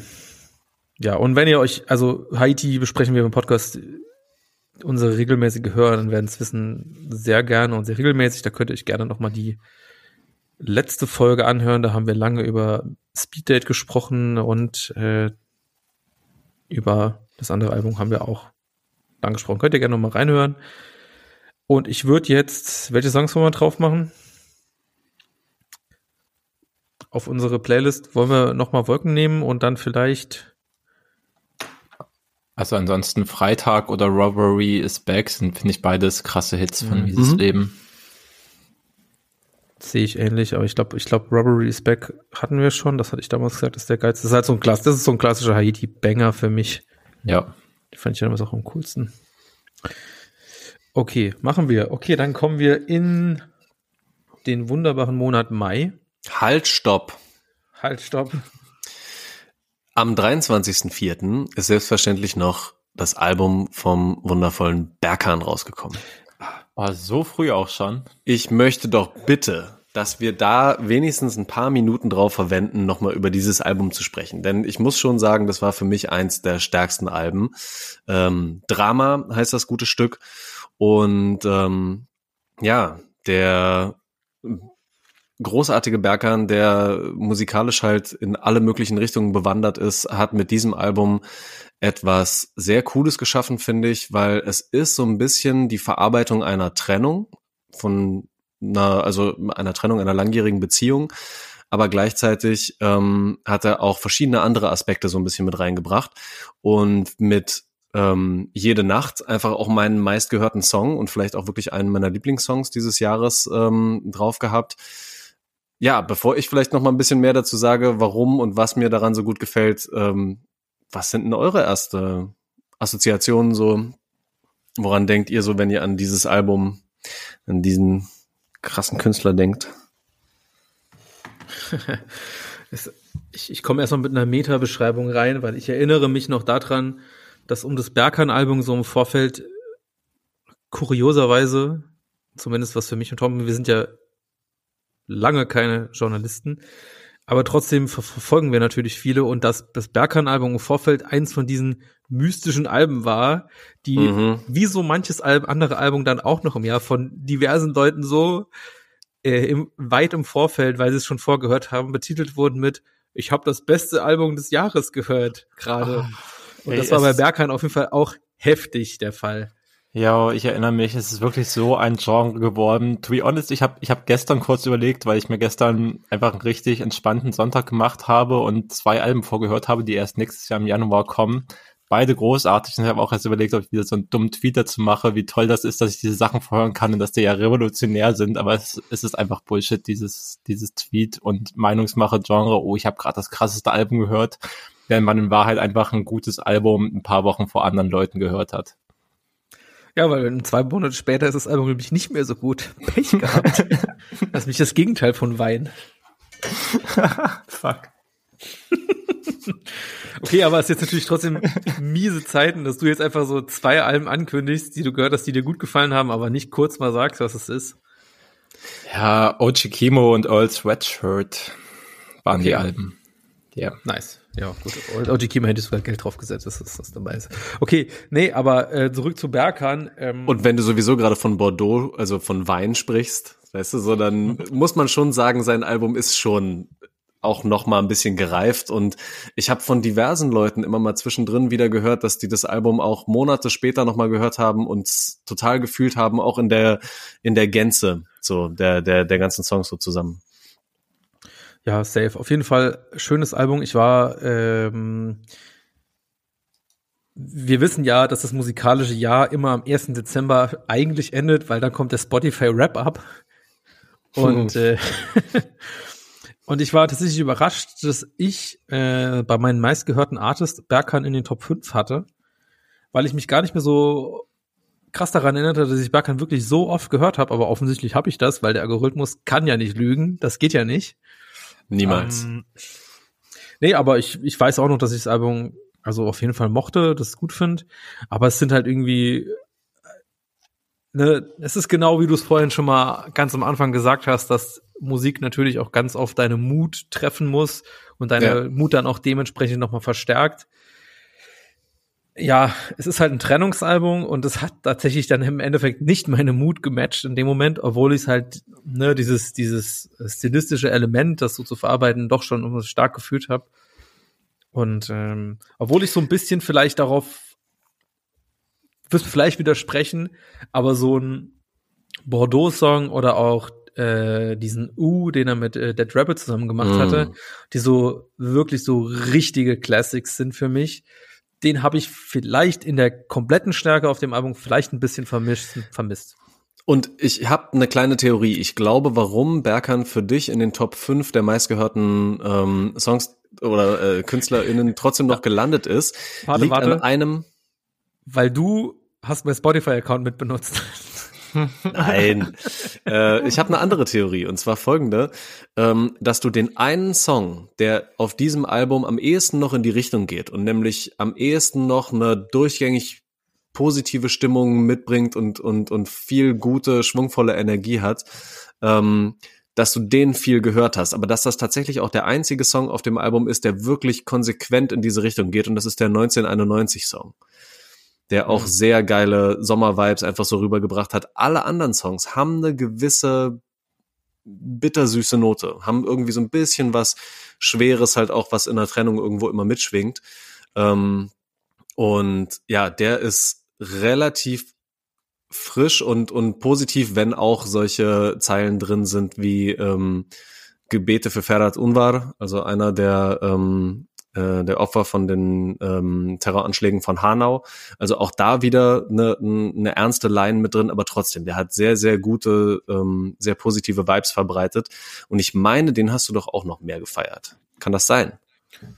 Ja, ja, auf jeden Fall. Also, wie gesagt, ich finde das Album ja auch wirklich top. Also, kann wenig Schlechtes daran finden, außer halt vielleicht, dass in der Hinsicht nicht alles äh, ja, befriedigt wurde bezüglich Top-Hits, mit viel Vibes. Aber ey, keine Ahnung, also ein Künstler, der halt sich auf äh, das ja beschränkt, gute Laune mit viel Vibes zu schreiben, ist auch wahrscheinlich nicht der allerbeste Künstler. Also von daher Deswegen, das wollen wir auch nicht. Voll. Ja. Äh, ich will mich da nicht rechtfertigen, weil ich habe hier die Daten aufgeschrieben. Ich habe einfach nur schon auf den Mai springen wollen, weil ich die vier so schlecht geschrieben habe, dass er wie eine 5 aussieht. Deswegen wollte ich. ah. Also hätte ich schon gesagt, ja, ja. Was mir auf jeden Fall noch krass Vorfreude macht, ist, dass ich diese Songs irgendwann live hören werde, egal wie lange es noch mhm. dauert. Und gerade solche Knaller wie ähm, äh, Jede Nacht oder auch Kein Liebessong, die beide als äh, Singles auch schon vor dem Album rauskamen, ähm, ja, ich die eigentlich kaum erwarten kann, nochmal live zu hören. Ja, das wird cool, das wird schön. Oder auch, ne, der, der, die Single, die, also der Song, der danach nochmal kam, diesen Track-Song, der war ja auch super stark. Genau, das war was, was dann ähm, und zwar ganz genau fünf Monate nach dem Album-Release nochmal als einzelner Song rauskam. Ja, und das ist natürlich auch einer der sehr, sehr geilen Stil und, ähm, und Können irgendwie vereint von ihm. Ja, absolut. Ähm, woran ich übrigens denken musste, deswegen habe ich sie auch auf die Playlist mitgehauen, als ich euren oder eure Picks aus dem aus dem Berghahn können und tun im Jahr 2021 nochmal gehört habe und auch in das Album nochmal reingegangen ist, ist mir halt direkt aufgefallen, dass ich auch das Album von Halber Kneipenkind total stark finde und ich finde, dass es halt genremäßig am nächsten mit rankommt, wenn man das überhaupt so verorten kann an das, was mhm. Berghahn macht, weil beide finde ich, ganz stark über das Können in ihrer Stimme gehen. Auch wenn es bei Halber nochmal anders gemacht ist, weil wo Berkan dann schon auf sehr gut ausproduzierte Beats setzt, die auch mal ein bisschen eine Dance-Richtung gehen können und so weiter, ist es bei Halber dann eben doch eher so ein klassisches Soul- und Jazz-Arrangement mit so ein bisschen Trappy Beats, also nicht ganz so, dass es so sehr knallig wirkt, wie es bei Berkan dann manchmal schon ist, mhm. bei manchen Songs zumindest. Ja, auf jeden Aber Fall an der Stelle ist mir halt auch nochmal aufgefallen, wie schön das halt einfach ist, wenn Leute, die die Rap fühlen, wie das ja bei Berkan und Halber beides mal der Fall ist, irgendwie noch über eine krasse Singstimme fungieren und die einsetzen können, was ja die meisten Rapper absolut nicht von sich behaupten können und dann halt so hm. Genre-Mashups Album draus machen, Alben draus machen. Deswegen ja an der Stelle einfach nochmal ein Shoutout an das Album Kneipenkind, was für mich zum Beispiel auch dann viel mehr die Moods und die Stimmungen und die Ups und Downs ähm, transportiert hat, als als ich die in dem Berghahn-Album gefunden hätte. Da ist, bin ich auf jeden Fall näher an der Lebenswelt äh, von Ip Halver dran. Ähm, und ich finde, da kann man auch total gut reingehen und sich drin verlieren und irgendwie Anschluss finden auch. Ja, okay, Sicht und ich, ich sehe auch den, den Vergleich, den du da so aufmachst ähm, und muss ich auch auf jeden Fall nur noch mal bestätigen, ist es so geil, wenn jemand auf dieser, mh, mm, ja, auf dieser Dimension zwischen Sprechgesang und Gesang so ein bisschen hin und her wandern mhm. kann und immer wieder so unterschiedliche Facetten mit einbringen kann. Ja, tatsächlich. Und das haben die beiden dieses Jahr ziemlich geil hinbekommen. Stimmt. Ja. Da mache ich auf jeden Fall auch nochmal zwei Songs auf die Playlist. Unter anderem auch diesen wunderbaren Hidden Track, den du auch schon zweimal gelobt hast, aber den können wir jetzt auch mal drauf machen, weil den fand ich auch ja. wirklich nochmal sticht natürlich raus zum sonstigen Album, aber ist es, ist es trotzdem Track. super fantastisch. Der Hidden Track Gabi von Ipalva, also ich habe es auch noch nicht nachgeguckt, ehrlich gesagt, aber es steht nicht dabei, deswegen gehe ich einfach davon aus, es ist wirklich so sein eigener Track, aber das hat für mich so starke Rio, Rio Reiser Vibes einfach, was er da mit der Stimme und vom Text her abliefert. ich finde es unglaublich, den Song. Ja, das ist schon schön. Okay, was äh, ging so im Mai? Habe ich nichts Ey. aufgeschrieben.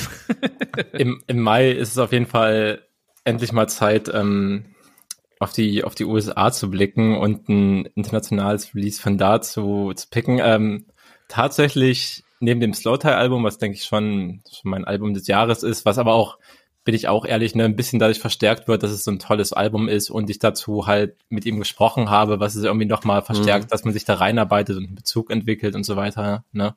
Ja. Man, man kennt's, ähm, aber ansonsten ähm, tatsächlich das, das Album beziehungsweise Mixtape von Big Jade mit dem Namen Pressure hat mich einfach extrem geflasht und ich höre es mir heute immer noch super gerne an. Ähm, sie ist eine, eine Rapperin aus Texas, im Endeffekt eher noch Newcomer und auch so Untergrundrichtung. Das ist halt ihr zweites größeres Projekt gewesen. Es bietet halt zehn knackige Tracks, auf denen sie halt einfach nur Skills beweist und über die sickesten Beats einfach drüber float, als wäre es nicht so. Im Endeffekt jeder Track ist ein Flex-Track und auf jedem liefert sie meiner Meinung nach einfach 10 von 10 ab, weil sie wirklich überhaupt keinen Fix mehr gibt und einfach nur nach vorne geht. So ein Album, was total im Gegensatz zu solchen Sachen wie von A zum J steht, wo voll die tiefgründigen Gedanken mit dabei sind. Hier geht's einfach wirklich nur nach vorne und es soll gut knallen und es funktioniert auf diesem Album für mich so gut, wie es halt irgendwie kein anderer Artist auf einem zugehörigen, zusammengehörigen Projekt hinbekommen hat. Ja, das Pressure von Big Jade auf jeden Fall absolutes Highlight. Finde auch absolut geil, das möchte ich an der Stelle nochmal hervorheben, ähm, dass sie als Newcomerin auch schon durchaus gefragt ist ähm, und anscheinend auch ein, ein Deal-Angebot, Label-Angebot ähm, von einem der Migos, nämlich von Offset hatte, bei ihm zu sein und es abgelehnt hat, weil dann von ihr erwartet worden wäre, ähm, dass sie ein paar Sachen an ihrem Körper macht, dass sie mehr so einem klassischen Frauenbild von sexy entsprechen und deswegen ihren eigenen Weg einfach so independent eher durchgezogen hat. Jawohl, Absolutes ey. Shoutout und also, ja, genauso selbstbewusst rappt sie halt auch in all den Texten und das überzeugt mich wirklich immer. Ja, auf jeden Fall auch nochmal mit dem Song. Welchen haben wir jetzt auf die Playlist nochmal gepackt? Ähm, ich habe vielleicht No Hook draufgepackt. Ansonsten, obwohl ich könnte, ich, War- Them Girls habe ich wahrscheinlich auch draufgepackt. Ja, Them Girls mit Beat King und Erica Banks. Ja, muss man auch sagen, die Produktion auf dem Album catchen mich halt 100 Prozent. So, das ist, das ist ein Beispiel davon. Wenn man sich einfach nur anhören will, wie rücksichtslos sie alles zerlegt, dann sollte man einfach mit dem Intro direkt starten, No Hook. Das ist tatsächlich so, das Album überzeugt durch so ein krasses Intro, weil es einfach von Anfang an alles zerstört, was irgendwie im Weg ist. Es ist ein unglaubliches Level an Energie. Auch Them Girls hat auf der Vorbereitungsplaylist ähm, mich schon wieder richtig mies von Seite erwischt, weißt du, so kommt einfach so rein Ja. und dann, boah. Okay. Ja, aber sehr gut. Ähm, kann ich sehr gut nachvollziehen, was du damit meinst. Und ja, kann man auf jeden Fall noch mal mehr reinhören. Ja, es lohnt. Okay, äh, dann habe ich tatsächlich mir aufgeschrieben den 2. Juni. Das ist äh, wahrscheinlich ein Donnerstag gewesen, wo für mich ein Highlight gedroppt ist, das gar nicht direkt musikalisch ist. Deswegen Quiz, welches Highlight könnte für mich am 2.6. gedroppt sein? Habt ihr eine Idee? Es ist ein bisschen wild. Highlight? Äh, ist das Highlight mit auf der Playlist vermerkt? Nein, natürlich nicht. Das ist ja kein musikalisches Highlight. Am 2.6. Es war ein Tag nach Clavis Geburtstag. Das, das hat damit gar nichts zu tun. Ich sag's euch einfach. Äh, da kam nämlich ein wunderbares Video raus auf YouTube. Und zwar A zum J über seine Skincare-Routine. Shoutout Diffus Magazin. Okay. Für Skincare-Routine und Rap. War aber schon ein bestimmendes Thema auch in diesem Jahr in der Ja. Deutschrap-Szene. Skincare-Routines sind schon diskutiert Ja. worden, ja. Ja, auf jeden Fall. Ich meine, war ja auch bei der Berghansau nochmal. Das ist stimmt, Öl, kein 3 in 1. Das war auf jeden Fall alles Ding. Aber äh, wir machen jetzt, wir machen jetzt endlich den Schritt zum Personality Podcast. Hat mich auf jeden Fall in der Hinsicht auch nochmal bestärkt, äh, an meiner Skincare-Routine weiter zu arbeiten, auf jeden Fall. Alter, Seitdem meine, ist meine Haut frischer. meine Skincare-Routine sieht dadurch aus, äh, oder sieht, sieht so aus, dass ich mit selbstgemachtem Kokosöl, Honig, Zuckerpeeling mir meine Schnauze einreibe alle sieben Tage und dann ist gut. Wie ist es, wie hat sich das ausgewirkt auf deine Haut? Hey, du, ich, ich nehme immer sehr guten Honig. Ich glaube, das ist schon so äh, gegen Entzündungen und so Bienen. auch. Stellt Ja. euch vor, es ist 2021 ein Rap-Rückblick und es geht um guten Honig einfach. Schönen Sommerblütenhonig aus der Region. Da ist so ein bisschen in die Fresse geschmiert beim, beim Duschen, so. Tut gut. Ja, ist wahrscheinlich ein Fakt. Also mache ich jetzt so nicht, aber ja. Vielen Dank, A zum J, für die Inspiration. Ja, ich lieb's aber auch generell, wie, ich glaube, das ist diffus, die das machen, ne?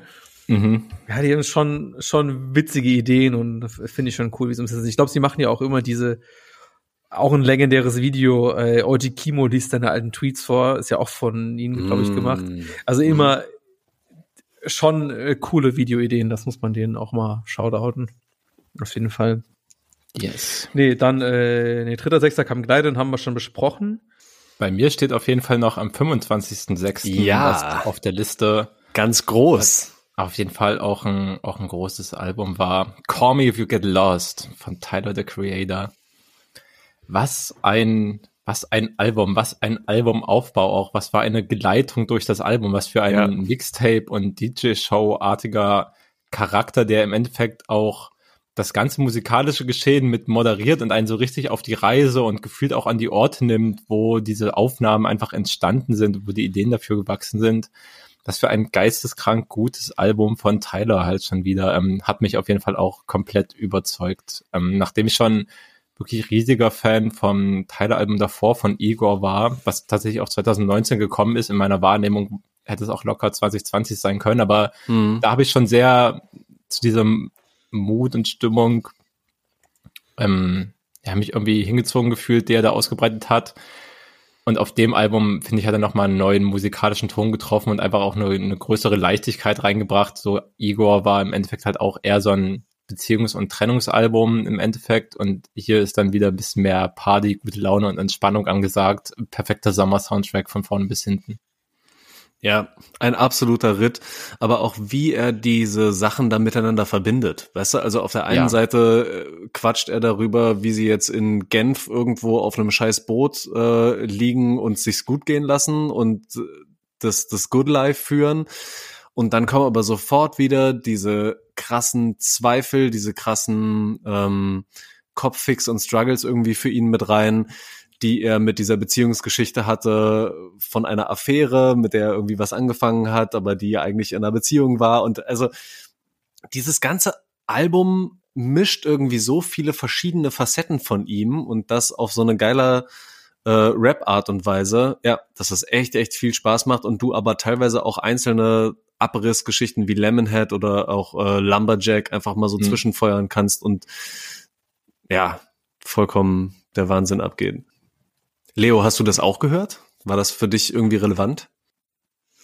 Äh, ja, natürlich habe ich es gehört und äh, es hat mir auch gut gefallen. Ich muss auch dazu sagen, dass ich eigentlich jetzt nicht so sehr, ich weiß ja, dass Tyler the Creator schon einen von wahrscheinlich den beliebtesten Rappern äh, in der Deutschrap-Community auch te teilweise ist, glaube ich, so. Ähm, aber diesem, bei dem Album habe ich mir tatsächlich auch mal bewusst wirklich das ganze Album angehört und musste auch sagen, ja, sind schon einige frische Sachen drauf und das, bei mir ist immer so ein bisschen das Problem, dass ich, ich weiß nicht, ich kann es mir auch immer noch nicht vorstellen, dass alle so gut sind, äh, da einfach das Album zu hören und mir erzählen zu können, ah, ist wieder so krass, wie, wie textlich arbeitet, weil es ist ich habe da einfach Schwierigkeiten damit, bei vielen Artists auf englischen Sprachen da quasi ja. Texte mitzuhören und äh, darauf zu achten, was sie sagen so. Musikalisch hat's mich aber tatsächlich auch überzeugt. Ja, ganz klar. Auch also, nach dem, keine Ahnung, wie vielten Mal hören, würde ich nicht behaupten, dass ich jede Zeile voll gut verstanden habe. Aber das finde ich ist auch teilweise das Schöne, dass du nur auch erstmal beim ersten, zweiten, dritten Hören so Fetzen auffangen kannst, die dir schon so eine Idee geben und alleine dann durch die Betonung in der Stimme, durch die Atmosphäre, die durch den Beat aufgebaut wird, worum geht's da und was will er eigentlich übermitteln? Und das hat trotzdem total gut geklappt, finde ich, auf dem, auf dem Album. Ja, das macht er gut. Ja. Das ist, glaube ich, auch so, wenn man als nicht äh, deutsch sprechender Hörer dann zum Beispiel, um, um das aus dem J-Album nochmal reinzubringen, hört, das wird da auch genauso soundtechnisch so umgesetzt, dass es eben perfekt matcht und du hast schon da auch schon, wenn du das nicht verstehst, textlich eine Idee, um was es geht und das macht dann insgesamt halt ein rundes ja. Album, ein Gesamtkunstwerk ja. raus. Und das Guter ist hier Punkt. auch der Fall. Deswegen super. Call me if you get lost. Ja. Deutschrap Me Too und mit äh, dem Statement von Nika Irani, das war tatsächlich am 15.06. tatsächlich, also es war im Frühsommer, dass Nika Irani mit einem Statement zu einem Rapper, der dessen Namen wir immer noch nicht sagen wollen, weil Abmahnanwälte heiß sind und wir selbst glauben, dass sogar so ein äh, äh, Nischen-deutscher Podcast nicht davon äh, gefeilt wird, wenn halbwegs jemand davon Ohren bekommt, dass wir irgendwie eine Abmahnung bekommen und wir natürlich kein heftiges juristisches Team im Hintergrund haben, die uns da rausboxt. Deswegen 15.06. ging das los, quasi das Deutschrap-Movement losgetreten von Nika Irani und äh, das dann nachher fortgeführt wurde von Hashtag DeutschrapMeToo mit Jane und die weiter, äh, weiteren Leuten, die da sich positioniert haben und gesagt haben, dass vieles in der Szene schief ist. Ich meine, auch eigentlich an sich keine Neuigkeit, aber vielleicht, was in dem Fall passiert ist, ist tatsächlich, dass Universal erstmal die Zusammenarbeit mit dem genannten oder den beschuldigten Rapper äh, erstmal auf Eis gelegt hat und dadurch tatsächlich zum ersten Mal kind of irgendwelche Konsequenzen waren und auch äh, irgendwelche Songs auch zurückgezogen wurden. Das war so eine Kurzphase dann zu dem Zeitpunkt, wo man aber dann auch irgendwie sagen muss, ja, okay, trotzdem, ne, wir hatten jetzt zuletzt äh, eine Statistik gehabt mit den zehn meistgehörten Artists in Deutschland und davon waren halt irgendwie, weiß nicht, neun davon irgendwelche Idioten, die Vergewaltigungsvorwürfen ausgesetzt sind, heftigsten Rassismusvorwürfen ausgesetzt sind, beziehungsweise ultrasexistische Texte haben. Und es ist irgendwie ernüchternd, aber es ist halt die Realität und man kann sie nicht verleugnen, dass irgendwie, ne, das ist für mich eigentlich immer noch der, der, der einzige und der richtige Hebel, den man machen kann, dass eben die, wobei das kann man natürlich auch nochmal diskutieren, inwieweit die HörerInnen halt eben sagen können, okay, wir verzichten jetzt darauf, Person X zu hören, weil wir einfach das nicht mehr mittragen können, was er gemacht hat oder was für eine Scheiße auf dem Song passiert auf textlicher Ebene, aber das passiert offensichtlich nicht. Ne, das ist natürlich auch nochmal so die Ebene dabei, dass es natürlich nach wie vor weiterhin verschiedene Künstler, die irgendwie absoluten Müll von sich geben, tatsächlich immer noch auf Streaming-relevanten Playlisten stattfinden. Ja, es gab dann eine kurze Phase eben im Juni, wo das dann so ein bisschen, ich erinnere mich, ich weiß, ich weiß, war, war es ein Nemo-Song, der irgendwie mal zurückgezogen wurde. Aber äh, ja, ich weiß auch nicht so richtig, was die Konsequenz ist. Es ist auf jeden Fall trotzdem insgesamt natürlich super, dass da jetzt in gewisser Art und Weise eine ja, Relevanz da ist und dass es eine breitere Öffentlichkeit sich damit beschäftigt und es mehr Leute sensibilisiert davor haben, aber direkte Konsequenzen für viele Leute hatte es dann im Endeffekt leider dann doch irgendwie insgesamt nicht. Ich weiß nicht, ob ihr da ein anderes Fazit ziehen würdet, aber das ist so ein bisschen Kurzumriss, was jetzt für mich ich leider zusammenfassen muss für mich.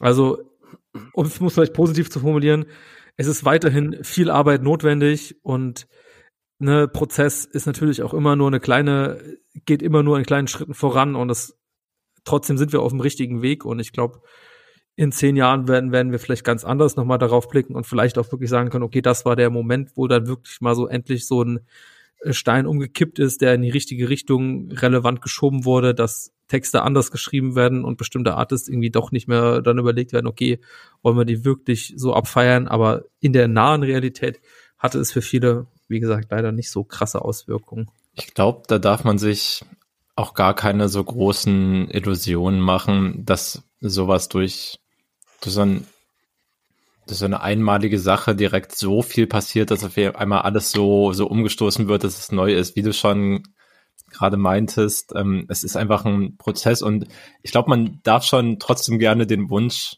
anmerken und sollte es auch einfach verfolgen, dass natürlich bestimmte Sachen immer noch viel schneller passieren müssen und dass immer noch so viel Schmutz einfach existieren darf und durchgewunken wird und gefördert wird, ist halt trotzdem beschissen, aber es ist halt auch irgendwie ein Irrglaube zu denken, dass so eine Strukturen mal eben schnell aufgelöst werden. Daher ja, ja. darf man, finde ich, auch echt nur hoffen, dass es einfach tatsächlich einen Prozess geben wird in den nächsten Jahren, im nächsten Jahr einfach direkt, wo dann auch weiterhin ernsthafte Konsequenzen zu spüren sind. Und du hast schon recht, ja, in diesem Jahr ist halt mehr passiert als sonst, aber auch dafür, dass zum Beispiel das Label mit dem Rapper die Zusammenarbeit erstmal auf Eis gelegt hat, selbst das war schon ein, ein kleiner Prozess, das hinzubekommen. Selbst dafür hat das Ursprungsereignis nicht ausgereicht und in den ersten Tagen ist halt sehr wenig von einer echten Distanzierung passiert, bis dann der Druck groß genug wurde. Und ich glaube, genauso geht es halt im größeren Rahmen, um irgendwie in der Szene was zu verändern, muss halt dieser, dieser Druck weiterhin so, so aufrechterhalten werden, dieser Wille wirklich dazu da sein und auch verbreitet werden, Dinge neu zu machen, Strukturen aufzubrechen und irgendwie neu aufzubauen, damit wirklich was passiert. So, das wird auch halt, es wird nicht von selbst passieren, nur weil wir jetzt im Jahr 2021 einmal über Deutschrap MeToo reden können. Das ist halt alles andere als ein Selbstläufer. Ja, das stimmt wohl. Das braucht noch sehr aktive ähm, Parts einfach so in der gesamten Szene, die das weiter verfolgen und die das auch ähm, diesen Prozess einfach aktiv vorantreiben. Ich sehe da so zwei verschiedene Ebenen des Ganzen. Auf der einen Seite die inhaltliche Ebene, also dass wir jetzt quasi oder dass insgesamt kritischer mit Inhalten auch umgegangen wird und ähm, dass manche Rapper einfach merken, bei bestimmten Inhalten und bei bestimmten äh, Dingen, die sie rappen, kriegen sie jetzt mehr Widerstand oder manche Leute äh, wenden sich dann einfach ab, weil sie das nicht mehr so feiern. Ähm, einen anderen wichtigen Prozess, den ich aber eigentlich erstmal noch wichtiger finde als die inhaltliche Diskussion um, um die Texte in der Kunst in Anführungszeichen, ist, dass Opfer sexualisierter Gewalt ähm, oder ja einfach grundsätzlich von Gewalt mehr die Möglichkeit haben, gehört zu werden. Und dass da es überhaupt mehr die Möglichkeit gibt, ähm, überhaupt für, für Taten, für Verhalten, ähm, ja, jemanden zur Rechenschaft zu ziehen. Und ich finde, das ist ein ganz, ganz wichtiger Prozess und genau den finde ich so bitter, auch wie ihr schon sagt, wenn man merkt, ja, es werden schon konkret Dinge benannt und es folgen immer noch keine Konsequenzen daraus. Die Diskussion um die inhaltlichen Aspekte von Rap und wie sexualisierte Gewalt in den Texten stattfindet. Ich glaube, das ist noch ein längerer Prozess und es ist ein Prozess, der noch schwieriger wird. Aber ich denke, der Umgang mit ja wirklich dem den den Übergriffen, das ist etwas, was was ich ganz wichtig finden würde, was sich jetzt verändern muss und ähm, was so gut ist, wenn einfach Menschen sich trauen, sowas anzuprangern, wenn ähm, ja, wir da irgendwie geschlossener auch Solidarität zeigen mit Menschen, die sowas erfahren haben. Ja, ähm, ich finde total wichtig, ähm, was du gerade auch meintest, ähm, dass einfach Menschen den Mut haben. Also ja, wenn sich Nika halt nicht entschlossen hätte, das ja. komplett in der Öffentlichkeit zu machen, wären wir hundertprozentig nicht an diesem Punkt. Und ich glaube, dafür hat sie halt auch, also musste mit so viel schlimmen Scheiß umgehen, so viel schlimme Nachrichten erhalten haben, generell das Level an, an Gefragtheit und wie viele Reaktionen auf ihren, auf ihren Content, auf ihre Meldungen, auf die Stories kamen und so weiter und so fort, finde ich unfassbar beeindruckend, wie sie damit umgegangen ist. Also, ja, das finde ich sehr wichtig herauszuheben. Ja, und ich bin auch voll bei dir. Also, ja, man kann auch mal über, über Texte diskutieren und ich bin voll dabei, dass man sich auch gegen krass ekelhaft sexistische Texte positionieren sollte und darüber sprechen sollte. Auf der anderen Seite lauern Rapists halt auch nicht nur hinter irgendwelchen sexualisierten Texten und irgendwelchen Gewaltfantasien gegen Frauen, sondern halt auch hinter dem harmlosesten Conscious Rapper im schlimmsten Fall. Deswegen, ja, finde ich schon wichtig, das nicht aus dem Blick zu verlieren, dass es hier nicht darum geht, irgendwie nur, nur auf Textstellen zu zählen und zu sagen, ja, wir brauchen jetzt irgendwie cleane Textzeilen und die Leute sollen nichts ja. Böses mehr rappen. Das ist, ja. äh, das ist nicht die Lösung des Problems auf jeden Fall. Nee, natürlich nicht, aber das ist, da können, wir in eine ganz große Diskussion rein, weißt du, das ist halt einfach die, die Kultur, die dadurch geprägt wird. Wenn du halt ultra sexistische Voll. Texte hast, dann kriegst du halt eben auch eher gerade nochmal Leute, die deutlich jünger sind als wir, eben vermittelt, dass es halt irgendwie okay ist, dann halt bestimmte Aktionen zu machen, ohne dass jetzt irgendwie gleich, ohne dass es jetzt irgendwie gleich direkt sexuelle Gewalt oder im Sinne von einer Voll. Vergewaltigung ist sondern das ist halt einfach unfassbar dumme Sprüche, die gedrückt werden oder halt irgendwie mal hier und da einfach irgendjemanden anzufassen, obwohl man das eigentlich gar nicht möchte, dann sind das halt, ne, das beeinflusst das schon Total. irgendwo. Ey, ja. Und wenn wir das alles nicht hätten, dann glaube ich schon, dass es vielleicht nicht ganz so unangenehm wäre für viele Menschen. Ja. Das bin ich, bin ich fest davon überzeugt so, ne, aber es ist, sind natürlich, ne, wir sind hier Rap, das ist halt eine kleine Kulturebene, das ist wahrscheinlich die größte Kultur, Musikkultur, die wir in Deutschland haben, von gerade was junge Leute hören. Um, ähm, aber es sind natürlich auch die ganze Gesellschaft, wie die Faktoren aufgebaut sind und äh, spielt ganz viel rein und das jetzt natürlich quasi an an Rap festzumachen, ist natürlich Quatsch so, aber ich glaube, man kann da auch viel bewirken so.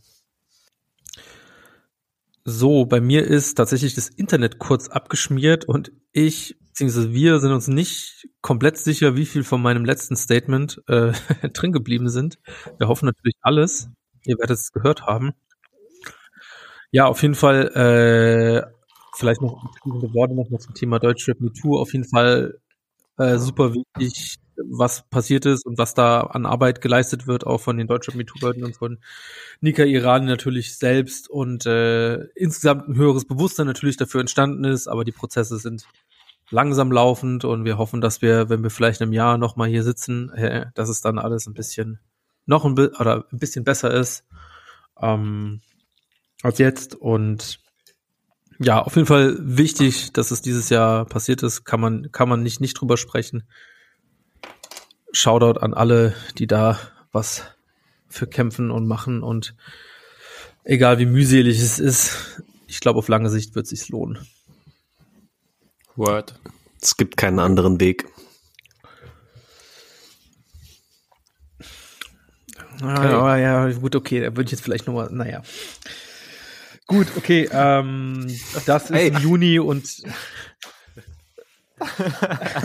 naja, was sagst du denn auf sowas? Was, ey, nur aus meiner Sicht raus. So, es gibt keinen anderen Weg. Wir, wir okay. müssen, wir müssen uns als Gesellschaft weiter, äh, na, okay, komm. Da spricht auch schon wieder ein bisschen mehr der Glühwein aus mir. Lass mal zur Musik zurückgehen, sonst wird's hier verfänglich. Ich, ich lieb halt, geht's. dass das deine Glühwein-Voice ist, dass das dann weißt du, ich brauche noch zwei Glühwein und dann erfordere ich hier die Revolution, wo alle Leute einfach werden. Und dann ist auch mal Schicht im Schacht. So. Also, beruhig dich. Sag ich zu mir selbst. Bei meiner Revolution werden Leute einfach nur lieb. Utopisch. Okay, ey, äh, genau, dann ähm, gehen wir mal zurück. Wir sind jetzt, ich glaube, es wird eine super lange Folge, aber ich, es ist ein Jahresrückblick und Leute wollen das. Ähm, wir haben dann äh, Juli, haben wir das wunderbare A zum J-Album, da haben wir schon drüber gesprochen. Und dann äh, für mich ein äh, Song-Highlight kam am, auch Mitte Juli ähm, Oji Kimo mit Blanco, auch ein Vorläufer vom erscheinenden Album Mann beißt Hund, den ich äh, einfach extrem frisch fand. Also geil gerappt, äh, sehr äh, minimalistische Beats eingelegt von Funkvater Frank. Ähm, anfangs hatte ich so ein bisschen Probleme mit dem ähm, Quam E-Part, aber da hast du, Torben, mir tatsächlich doch noch mal das so ein bisschen schmackhaft gemacht, wie man es auch sehen kann mit dem Make Me Looking Like a Waschbär, was ich am ersten Mal einfach nur extrem dumm fand, aber irgendwie, ich sehe schon den Punkt, dass, dass es schon genau deswegen was hat. Ja, äh, war für mich auch einfach eine starke Single.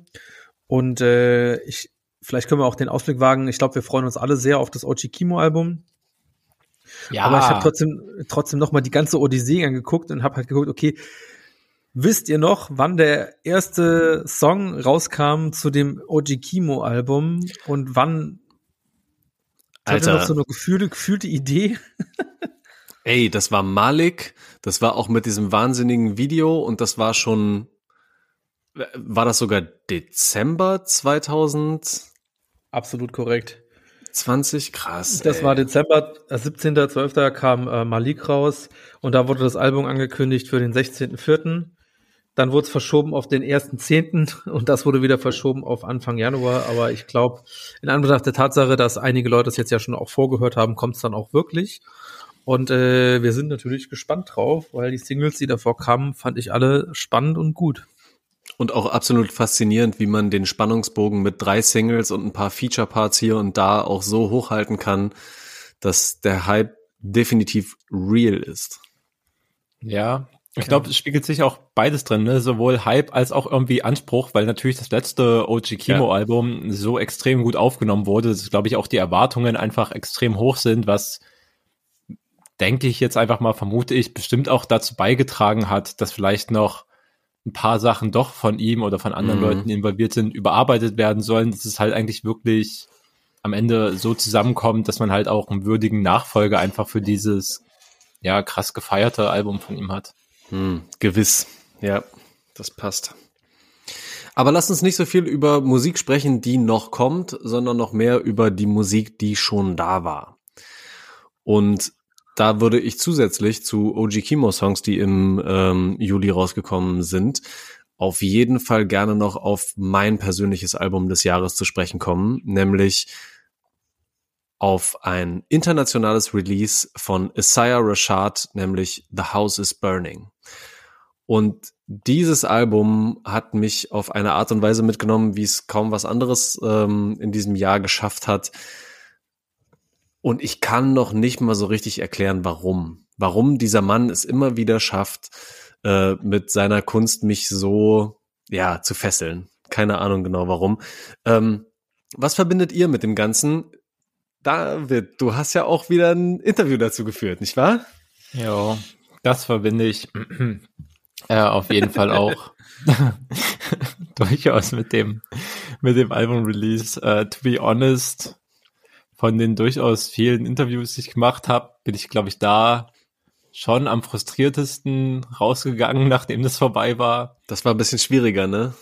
Ja, das war ehrlich gesagt ein bisschen anstrengend, mit, mit Isaiah Rashad über das Album zu reden, aber non, nevertheless, so finde ich es trotzdem ein stabiles Album. Aber ja, kann, kann ich lügen. Das Interview hat mich schon ein bisschen, bisschen abgefuckt. So, das ist schon auch ein ganz starker Kontrast zu zum Beispiel dem Slowtie-Interview. So beides sind für mich krass internationale Stars, die schon eine sehr große Reichweite haben.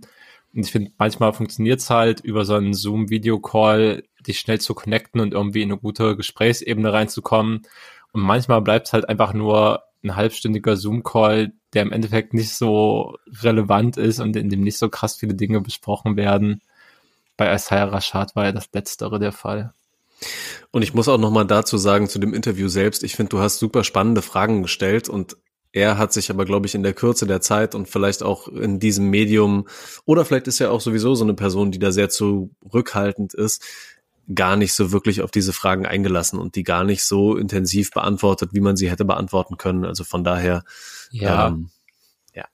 Ich, ich glaube, safe, so er hätte voll, voll mehr auf so auch diese musikalische Entstehung und ein paar Konzeptsachen eingehen können. Auf der anderen Seite, ich, ich erwarte es auch von, von niemanden, der sich in Zoom-Call mit irgendeinem so deutschen Musikgenre einloggt mm. und für eine halbe Stunde quatscht, dass er mir den tiefsten Einblick so in, in die Album-Entstehungsgeschichte und die damit verbundenen Botschaften und Messages gibt. So, das passiert im Idealfall.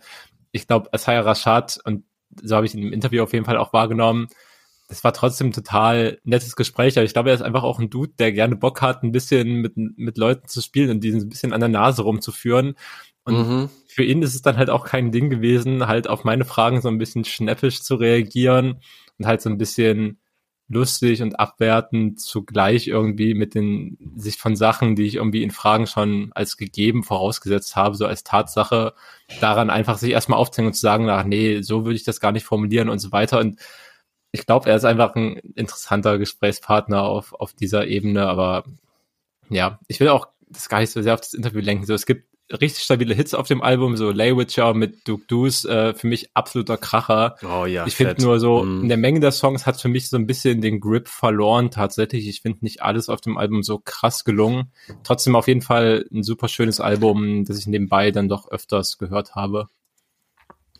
Ja, auf jeden Fall auch nochmal die ähm, Features zum Beispiel mit Lil Uzi Vert from the Garden hat mm. so einen ja. treibenden, heftigen Vibe.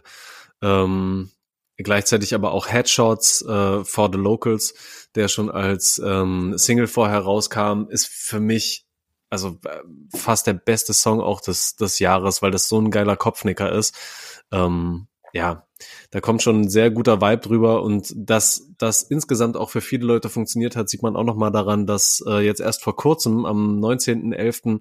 nochmal ähm, ja eine neue Version von dem Album erschienen ist. The House is Burning in Klammern Homies Bagged, ähm, wo hinten dran noch mal so ein paar äh, Zusatzsongs mit ein paar extra Features noch mit dabei sind. Also auch in dem Sinne hatte das Album so ein bisschen äh, längere Halbwertszeit, sagen wir es mal so.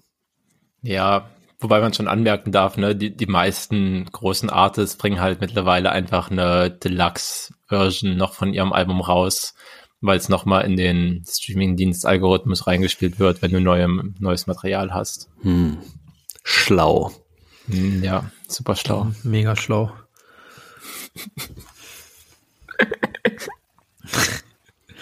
Schlaue Rapper. No front an dich. Schlaue Rapper. Aber war nicht so dein. Schlaue Rapper äh, sind Spotify Marketing Moves. ja. Aber war nicht so deins, Leo, sagst du? Äh, Isaiah Rashad? Nee, Mhm. fand ich, äh, nee, auch, auch absolut hörbar. Es ist so für mich, äh, irgendwie bin ich so in diese Rolle reingerutscht hier im Podcast, dass ich irgendwie so der äh, Real Keeper Boom Bap Verachter bin und eher nicht so der Fan. Aber das ist auch kein Real Kipper Boom Deswegen, Bap. Also ja. sorry, Nee, das es ist- so ja. weit weg davon. Lass mich doch mal ausreden. Nein. Nein, es ist es natürlich nicht, aber es ist so, ich sag mal so ein bisschen, äh, insgesamt natürlich ein ruhigeres Album, ähm, ein bisschen spielerisches Album, so von den musikalischen Einflüssen, Voll. was, ne, und das ist für mich immer so ein bisschen in so eine Richtung in meinem Kopf gelabelt, was natürlich trotzdem nicht der kompletten Wahrheit entspricht, ist aber wie so viele Sachen, die ihr, ich sag mal so auf der ruhigeren Ebene mit reingebracht habt, hier dieses Jahr, ist es auf jeden Fall auch eins der Sachen, die ich wie ich zuletzt zu dem Nali-Album gesagt habe, das ist sowas, das könnte ich mir jetzt so für die Feiertage, äh, wenn äh, bei der Familie an den Feiertagen überlegt wird, was musikalisch gehört wird, ist es auch sowas, was durchaus äh, in meinem Hinterkopf ist, was dann vielleicht mal durchläuft. Ja. Auf jeden Fall, deswegen ist es auch äh, insgesamt natürlich ein schönes Album. Komplett geil. Und weißt du, das sind eigentlich die Sachen, über sowas sollte ich mit irgendwelchen Ami-Stars reden. Einfach so, ja, wie fühlt sich dabei, wenn du dir vorstellst, irgendwelche, irgendwelche White Dudes in Deutschland, die hören das Album mit ihrer Familie zu Weihnachten. Was denkst du davon, hä? Alter, ganz ehrlich, dieses ich Experiment, dieses Experiment werde ich auch über Weihnachten jetzt wirklich durchziehen und ich werde das Isaiah Rashad Album mit meiner gesamten Familie in der kleinen Wohnung zusammenpumpen und dann werde ich euch im nächsten Podcast berichten, was es für Reaktionen ausgelöst hat. Bin Ich denke- Feedback. Ich werde auch äh, feedbacken. Ich, ich gehe mal davon aus, dass es bei mir dann das so mh, zehn Minuten heißt, ja, und was soll das jetzt? Und dann wird mein Bruder nochmal einbringen, dass er jetzt gerne was von Eudorno hören wird und dann hören wir das halt. Oder so. ist auch okay. Und dann wird meine Mutter sagen, nee, geht gar nicht klar. Und dann hören wir SR2 mit Klassikradio irgendwelche Symphonien und so. Fun Fact oder Anmerkung, äh, einer meiner Lieblingsfolgentitel, die wir dieses Jahr hatten äh, zum Thema Symphonien, 1791, ein gutes Jahr für Hip-Hop. Das stimmt. Frecher Titel auf jeden Fall. ja. Und, und mein, meine andere Lieblingstitel auf jeden Fall, äh, ich weiß nicht, ob ihr das noch wisst, wo, worauf sich das bezieht, aber die, die Folgentitel, es war gelogen. Wer hätte es gedacht? Dame, Ich- ich, würde, ich ich, weiß könnte nicht mich daran erinnern, ich glaube, ich habe es auf jeden Fall gesagt, aber ich weiß nicht mehr, was gelogen war. Ich weiß es auch nicht mehr tatsächlich, was gelogen war, aber es war wunderbar. Ja, mit. Vielleicht irgendein Comeback, das verschoben wurde oder was weiß ich. Oh, hundertprozentig irgendein Rapper, der sein Karriereende verkündet hat und dann doch zurückgekommen ist. Ja, das, ja, brauchen wir nicht länger drüber zu reden, aber hat mir gut gefallen, das nochmal so ein bisschen so äh, zu lesen. Ich meine, es ist ein Jahresrückblick und wir gucken ein bisschen zurück, auch auf uns. Auf äh, viele spannende Folgen Webstammtisch. Naja, Ich sehe. genau, Isaiah Rashad hatten wir noch. Dann ähm, hatten wir, da sind wir im August und dann hatten wir äh, das Nura-Album tatsächlich, wo du nochmal Songs rausgeholt hast, Torben. Mhm. nochmal auf die Playlist gepackt hast. Auf jeden Fall. Also das war nicht so präsent wie die anderen Sachen, die wir jetzt schon besprochen haben. Aber ich habe jetzt so im Rekapitulieren des gesamten Jahres doch nochmal festgestellt, dass Nura einige Songs gedroppt hat, die immer wieder wirklich für Aufsehen bei mir und aber auch in, in größeren Kreisen gesorgt haben. Ähm, sei es wirklich der Song, den ich auf äh, die Vorbereitungsplaylist gepackt habe mit Fair, der einfach nochmal auch fast schon ja ein sehr krass politisches Statement und äh, in die Richtung bringt. Ähm, ja, oder auch noch mal, äh, wie hieß der, wie hieß dieser andere Song? Niemals Stress mit Bullen? Mhm. Ja. Ja, exakt. Ja, der, was halt auch super geil war, ich fand den Backstage immer noch ähm, auch einen super geilen Song, der einfach mit den Drunken Masters so einen treibenden Beat auch produziert bekommen hat und zwar so ein bisschen die sexistische Perspektive einfach umdreht auf eine weibliche Perspektive und quasi eigentlich genau das gleiche gemacht, aber ja, ich das trotzdem irgendwie super ähm, ja, Eigentlich imponierend irgendwie fand, wie sie das gemacht hat. Also eigentlich altes Sixten Erfolgsrezept bei dem Song. Ja, so ein bisschen. Hm. aber noch mal konsequenter jetzt durchgezogen, weil sie jetzt wirklich davon erzählen kann, wie sie auf krass ausverkauften Konzerten einfach sagt, hier, den und den und den, hier meine Tourmanagerin, bring die Jungs mal bitte in Backstage. So.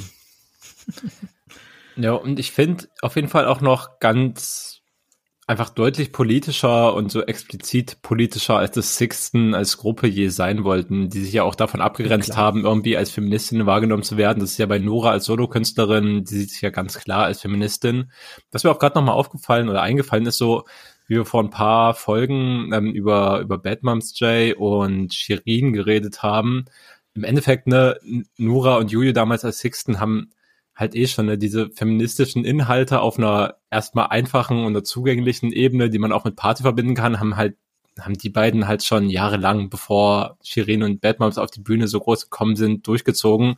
Und ich finde, Nura ist denn da auch, was so politisches Bewusstsein und politische Verortung angeht, auch noch voll viel voraus einfach, was sie schon irgendwie in ihrer Musik mit abbildet. Finde ich da schon noch auch, ja, komplexer und trotzdem irgendwie total catchy catchy zusammengebracht auf den Song. So klar, ich verzichte im Endeffekt gern auf jeden Drunken Master Speed, den ich höre, aber trotzdem die, die, die Mucke von Nura ist halt trotzdem total anschlussfähig und ich kann nicht leugnen, dass es halt immer oder sehr oft einfach Hitpotenzial hat und ich finde, das hat sie auf dem Album auch richtig gut gemacht. Ja. ja. Ich möchte, ich möchte auch noch dazu nochmal anmerken, dass ich, dass man es Nura einfach nicht hoch genug anrechnen kann, dass sie sich bewusst dazu entscheidet, die Musik so zu machen, wie sie sie macht und welche Themen sie anspricht, in der Art, wie sie sie anspricht.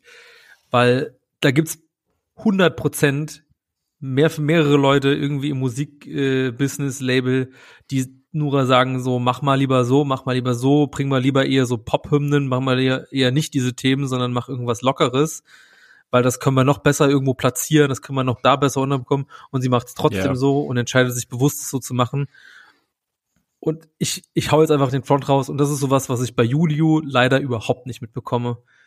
Und das ja, ist, nee. das also ist, Julio, muss man, wenn man den Vergleich wo ich mir denke, so wenn ich Sixten damals entdeckt habe, wo ich völlig geflasht davon war, wie krank Juju gerappt hat und was für ein technisches Niveau sie hingelegt hat, was sie auch immer noch hat. Aber schon seit längerer Zeit bin ich auf jeden Fall in Team Nura, aber um ja, Längen. Safe. So, für mich einfach so, Nora ist die stabile von Sixten und Jojo ist halt einfach die geworden, die halt, ja, die macht halt wirklich maßgeschneiderten Hits, die halt so in Spotify-Playlisten landen und die sind harmlos AF und es langweilt mich, was Jojo für ja, furchtbar. Das, eigentlich bin ich, eigentlich bin ich sauer auf Jojo, dass sie so, so einen Weg gegangen ist. Das ist einfach scheiße. Ja, wenn man dann Nura sieht, wie sie bei Sing meinen Song irgendwie performt und da ähm, sich versucht zu inszenieren und dann gleichzeitig aber genau solche Songs, die einfach nicht bequem sind, ähm, droppt und äh, ganz zentral in ihr Album mit einbaut, muss man einfach sagen, dass es sehr mutige Schritte sind, so im Vergleich auch zu, zu Juju, die ja irgendwie ähnliche Ausgangspositionen hatte. Ja, und von daher schon vollkommen zu Recht, dass wir sie hier auch nochmal im Jahresrückblick erwähnen und dass ihr Album dann nochmal, ähm, ja, genug Gehör findet. Ja, und ich finde auch, deswegen sollte man ihr auch einfach den Erfolg gönnen, weil sie sich irgendwie für den schwereren Weg entschieden hat, diesen Erfolg auch wirklich zu bekommen, so wie die Szene halt gerade strukturiert ist und wie strukturiert ist, wie man Erfolg misst und so weiter. Ja, absolutes Shoutout an Nora und ihren Weg, den sie da geht und für sich irgendwie gefunden hat und weiter. Tja, hat sie den tollen äh, Hit mit Raf, Karam, äh, äh, Raf Kamora zusammen verpasst, ne? Das ist natürlich schade. Sadness. Ähm, ich würde, glaube ich, gerne noch mal in so eine ähnliche Kerbe reinschlagen und weitergehen, ähm, weil ihr habt bestimmt auch gesehen, dass ich einen Song von Maribu auf die Playlist drauf gemacht habe, weil ich drüber, mhm, drüber yes. nachgedacht habe. Ey, ich habe wahrscheinlich wie in noch keinem Jahr zuvor so viele neue Künstler und KünstlerInnen ähm, gehört wie in diesem Jahr und auch super viele stabile, nicht männlich gelesene Personen gehört. Und ich finde auch, und ich glaube halt, ich kann mir auch nicht vorstellen, dass Maribu jemand ist, der nicht auch beeinflusst im Endeffekt von der Musik von Sixten war oder ist, weil das ist nämlich genau für mich in so einer Tradition, dass einfach der sie als queere Person einfach sich auch so hinstellt und das auch dominiert und dass sie auch super offensiv in ihrer Musik hinstellt und dabei gleichzeitig auch vom Beat her ordentlich auf die Kacke haut und das mich komplett abholt, dass sich jemand hinstellt und sagt, ja, so bin ich und das ist, das, das ist einfach komplett geil und ich finde, das ist eine super Entwicklung, die wir ähm, in den letzten Jahren einfach haben, dass es einfach super viele RapperInnen gibt, die solche Musik machen. Absolutes Shoutout. Und äh, das ist auch nicht nur sie, ich habe jetzt mal sie so sinnbildlich genommen, weil ich fand den Song zu viel, super stark, den will ich auch gerne auf die Playlist machen. Mhm. Aber es gibt auch noch mehrere ja, Leute, die irgendwie am Endeffekt aus dem 365 XX Label kommen oder Female MCs, die einfach super stabile Musik haben und es ist auch komplett geil ist, dass die jetzt irgendwie so einen Weg gefunden haben, gute Musik äh, rauszubekommen, ohne irgendwie auf die äh, männlich dominierten Player angewiesen zu sein. Das finde ich auch extrem geil, weil es wäre schade, wenn wir diese Musik nicht hätten und nicht hören würden. Ähm, genau, ich wollte auch noch in der Hinsicht auch noch mal Nashi 44 erwähnen, die ich auch super stark oh, finde stimmt. mit den Songs, die sie dieses Jahr gemacht hat. Ist noch nicht Fast so viel vergessen. draußen von von beiden noch jetzt nicht so ein großer Katalog draußen und ich vergesse bestimmt auch noch einige, die ich auch super stabil fand, aber ich habe das Gefühl, dass da in den nächsten Monaten, Jahren auf jeden Fall noch wahnsinnig viele geile Songs kommen werden, die mir sehr gut gefallen werden. Also absolutes Shoutout an die alle und die Arbeit, die da gemacht wird in dem Umfeld, richtig geil. Bitte ja, gerne. Würde mich voll anschließen und auch auf jeden Fall Shoutout, Shoutout an, an Lina Burghausen, die ja das ähm, ja. 365 mhm. XX-Label macht. Und ich möchte in dem Zusammenhang vielleicht einfach noch auf DP hinweisen, die auch noch ein ja. super Boom Bap Album gedroppt hat in diesem Jahr, was auch so stabiler Rap war einfach und also da geht's ja Alter. gar nicht mal so obviously um feministische Themen, aber sie ist halt einfach eine Rapperin, die ihren Platz einnimmt so und das ist auch schon Strukturwandel, zumindest halt so wie es wie wir besprochen haben, ne, so es geht halt alles Schritt für Schritt, aber ich finde sie stellt halt auch voll den essentiellen Teil davon dar und hat voll das spannende Album geliefert und kann mich dem voll anschließen, Leo, so Shoutout, dass aus dieser Ecke, aus diesem Label diese Mucke kommt und äh, nicer Fun Fact noch, ähm, Maribu hat dieses Jahr auf jeden Fall auch einen Support-Gig von Nura gespielt und ich fand, ah, da treff, trifft das beides natürlich super einfach mm. zusammen, was du auch schon angesprochen hast, weil genau solche Personen gehören dann einfach auch irgendwie zusammenpassen vom Stil und von der inhaltlichen Message super zusammen. Und dann kann man im Endeffekt nur, nur gönnen, wenn Maribu als Künstlerin einfach noch wächst, mehr Reichweite bekommt und so weiter und so fort, weil dann hat das Ganze, was sie in ihren Texten vermittelt, schlichtweg nochmal viel mehr Einfluss und darum geht's auch. Ja, schaut da auf jeden Fall mal rein, hört euch die Musik von ihr an, da verpasst ihr sonst was, wenn ihr das nicht macht. Ja. Sag ich jetzt einfach mal ganz so. Ja könnte ich da als Anschluss jetzt perfekt überleiten zum 17.09.2021, zum an dem das Lil Nas X Album Montero rausgekommen ist. Oder habt ihr da noch irgendwas Wichtiges vorher? Mann, ey, Nein, nee, ich nee, dachte nee. echt so, ich, ich kann am Ende sagen, oh, ich bin voll stolz, weder bei den Juice-Autorinnen noch im Rap-Stammtisch-Jahresrückblick hat irgendjemand über KIZ gesprochen, aber jetzt wurde KIZ eben doch erwähnt. God damn it. Ja, aber als Witz und Fake natürlich, so, Punkt. Jetzt reden wir ich über möchte, Lil Nas X. Ich möchte auch lieber Lil Nas X reden, auf jeden Fall. Ja, wir müssen auch gar nicht so groß ausschweifen, aber das war schon, glaube ich, ein Album, was ähm, viele Leute erreicht hat, was ähm, ja einfach einen großen Einfluss hatte und was einfach auch durch seine ja Art und Weise, wie Lil Nas X als Künstler ähm, sich selbst repräsentiert hat in den Videos, in den Songs, ähm, ja, glaube ich, nochmal ganz spannende Maßstäbe gesetzt hat und Dinge sichtbar gemacht hat, die vorher noch nicht so sichtbar waren. Ähm, wie habt ihr zum ersten Mal von Lil Nas X gehört? War das auch über diesen äh, Old Town Road Song oder hattet ihr diesen ganzen Hype nicht so richtig mitbekommen?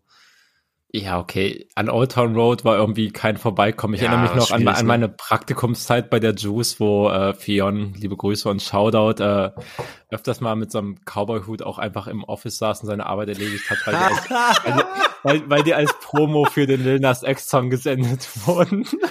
Stabil. Was war, nee, jetzt mal im Ernst. Cowboy-Hüte wurden als Promo für den Lil Nas X-Song zum Beispiel naja. in deutsche Redaktionen von Hip-Hop-Medien geschickt. Ich meine, ja, Lil Nas X ist halt einer der größten Rap-Artists weltweit und es war ja so ein Country-slash-Trap Genre-Mix-Up-Song, deswegen macht der Cowboy-Hüter schon Sinn. Und ja, diese ganz großen, die haben auch ihre physischen Promomaßnahmen durchaus in Deutschland, ja. Hä, wie geil. Ich weiß gar nicht, was ich an der. Geschichte, was ich an der Geschichte schöner finde. Einfach wirklich das, was Torben gerade gesagt hat, oder dass halt Fionn einfach mit dem Hut da da sitzt und seinen Kram macht. Das finde ich auch einfach eine super schöne Geschichte. Diese Vorstellung Ist ist, auch- schön. Aber ich will noch eine, eine Detailfrage dazu. War der Cowboy-Hut pink? Nee, das war Ah. ein klassischer in Braun tatsächlich. Das waren keine Schade. pinken, wie bei Lil Nas X oft auch zu sehen sind, ja. Ach ja. Ja, ne, das habe ich dann damit bekommen, vor allem aber auch mit der, mit der, mit der Kontroverse, mit der Stilrichtung, weil das da in den USA, wo ja die Country Charts einfach ein Riesenthema sind, wo Nildas Ex dann im Endeffekt rausgeworfen wurde, tatsächlich, äh, weil, weil er das natürlich krank dominiert hat. Und äh, ja, dass das da nochmal so eine Frage äh, auch mit äh, Rassismus in der Popkultur äh, aufgezogen wurde, beziehungsweise groß war.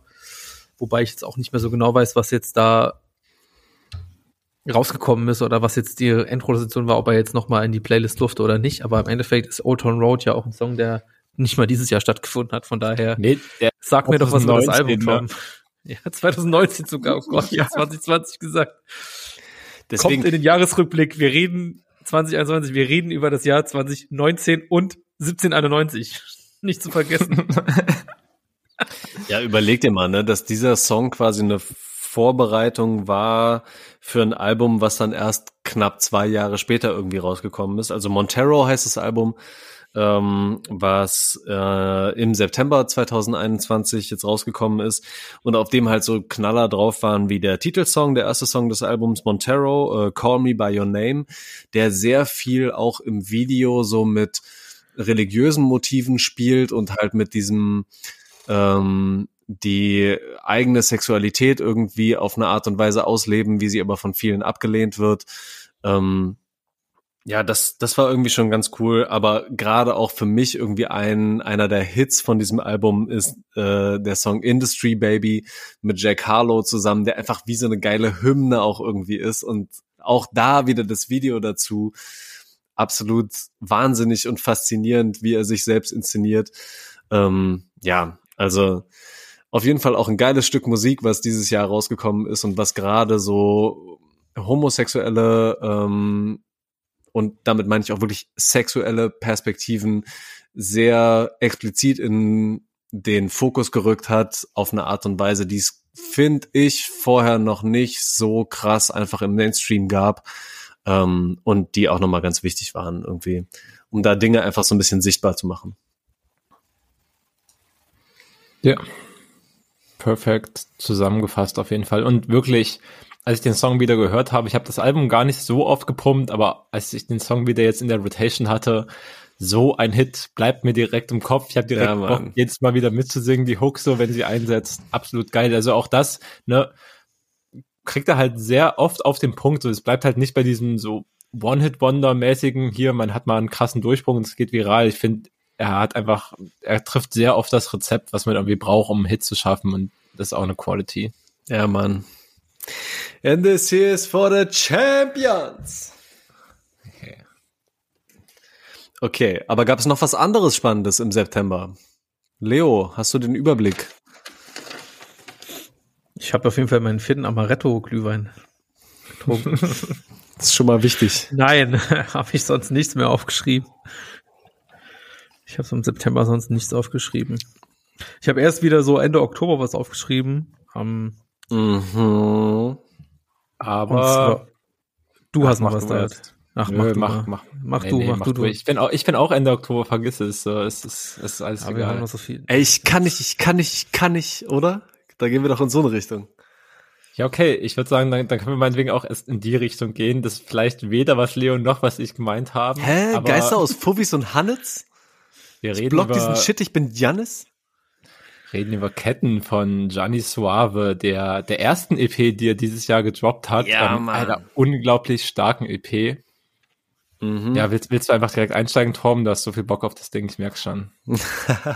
ja, ich habe nicht nur Bock auf das Ding, sondern ich habe tatsächlich auch Bock auf den, den Nachfolger äh, Connex, der jetzt auch vor kurzem erst rausgekommen mhm. ist. Aber bleiben wir ja. ruhig erstmal bei Gianni Suave, den ich, glaube ich, zum ersten Mal im Rahmen des Zonky Mobs vom OG Kimo äh, zusammen mit Lukis und äh, Binho kennengelernt habe und der damals schon ja sehr smooth irgendwie über die Beats rüberging und jetzt in seinen eigenen Projekten, wie zum Beispiel dieser Ketten-EP, total geglänzt hat, weil ich total begeistert davon bin, alleine schon, wie manche Zeilen immer wieder in bestimmten Songs von dieser EP wiederholt werden, immer wieder aufgegriffen werden, er irgendwie so eine, ja. so eine Verbindung in seiner eigenen Kunst herstellt und das für mich schon was macht, ähm, was ich total besonders finde, weil er auch ähnlich wie äh, Celo und Abdi, über die wir am Anfang ähm, der Folge schon geredet haben, eine ganz eigene Sprache auch findet. Das ist oftmals viel mehr aus dem Englischen auch noch raus, wo er so Slangwörter verwendet,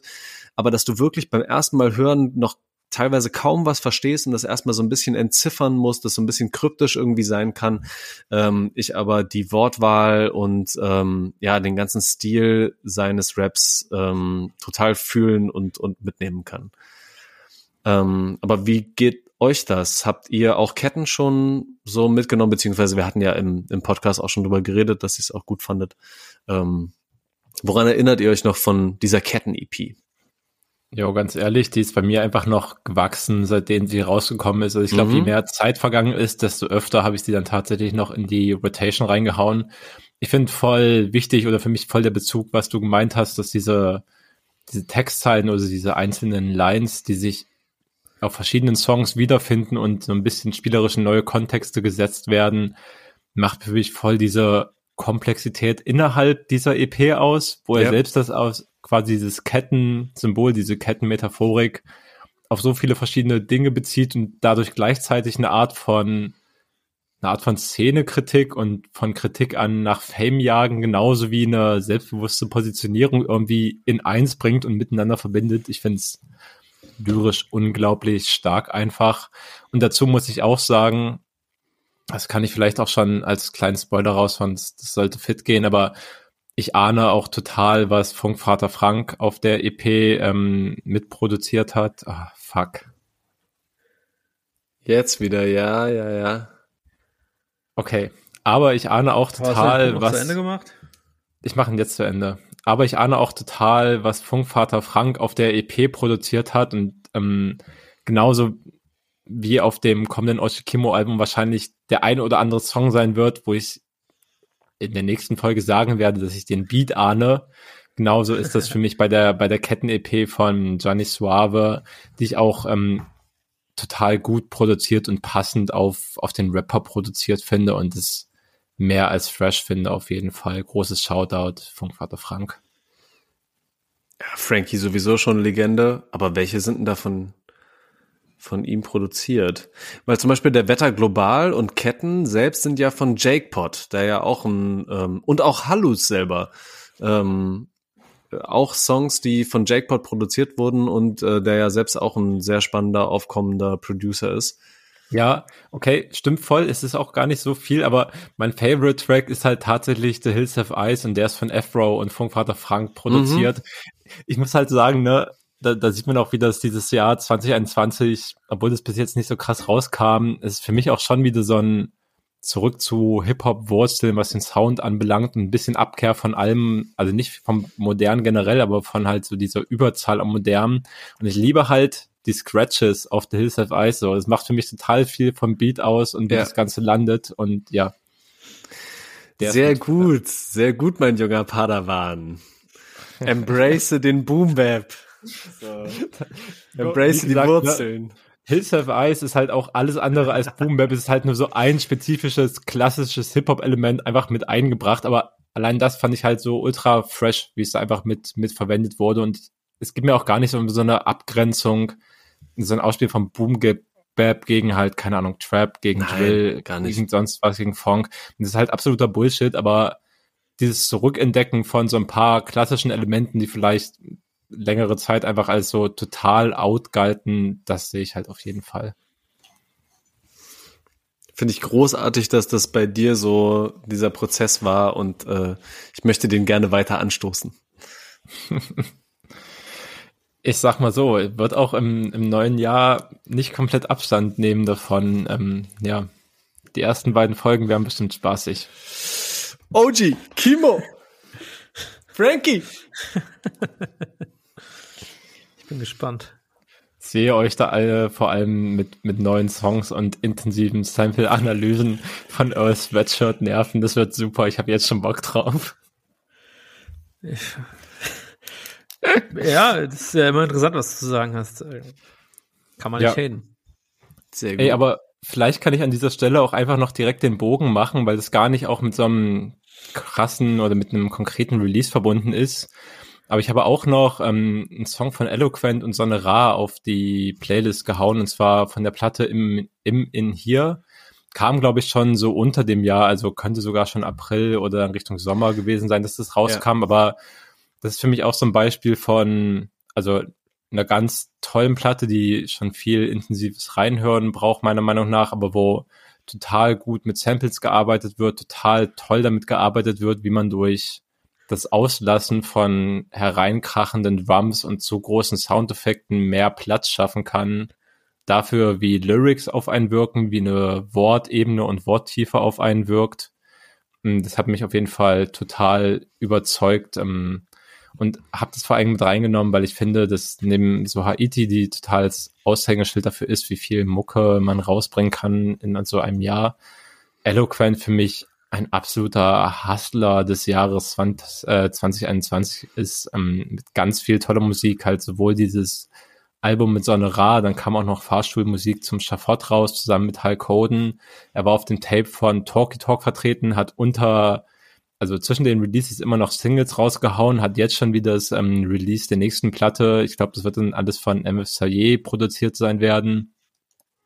Mit vorbereitet und da erste Songs rausgehauen und Eloquent für mich in diesem Jahr einer der wichtigsten Spitter, besten Texter und auch einer, dem ich auf jeden Fall viel meiner Zeit geschenkt habe. Er war tatsächlich unter den Top 5 Künstlern bei mir auch bei, bei Spotify und ich glaube, das zeigt relativ viel davon, wie, wie sehr mich seine Mucke auch in ganz unterschiedlichen Ausprägungen irgendwie abholen kann, weil ich sehe da auch keine, keine Linie, die alles irgendwie auf so einer Genre-Richtung verbindet, sondern es ist schon sehr vielfältig und divers.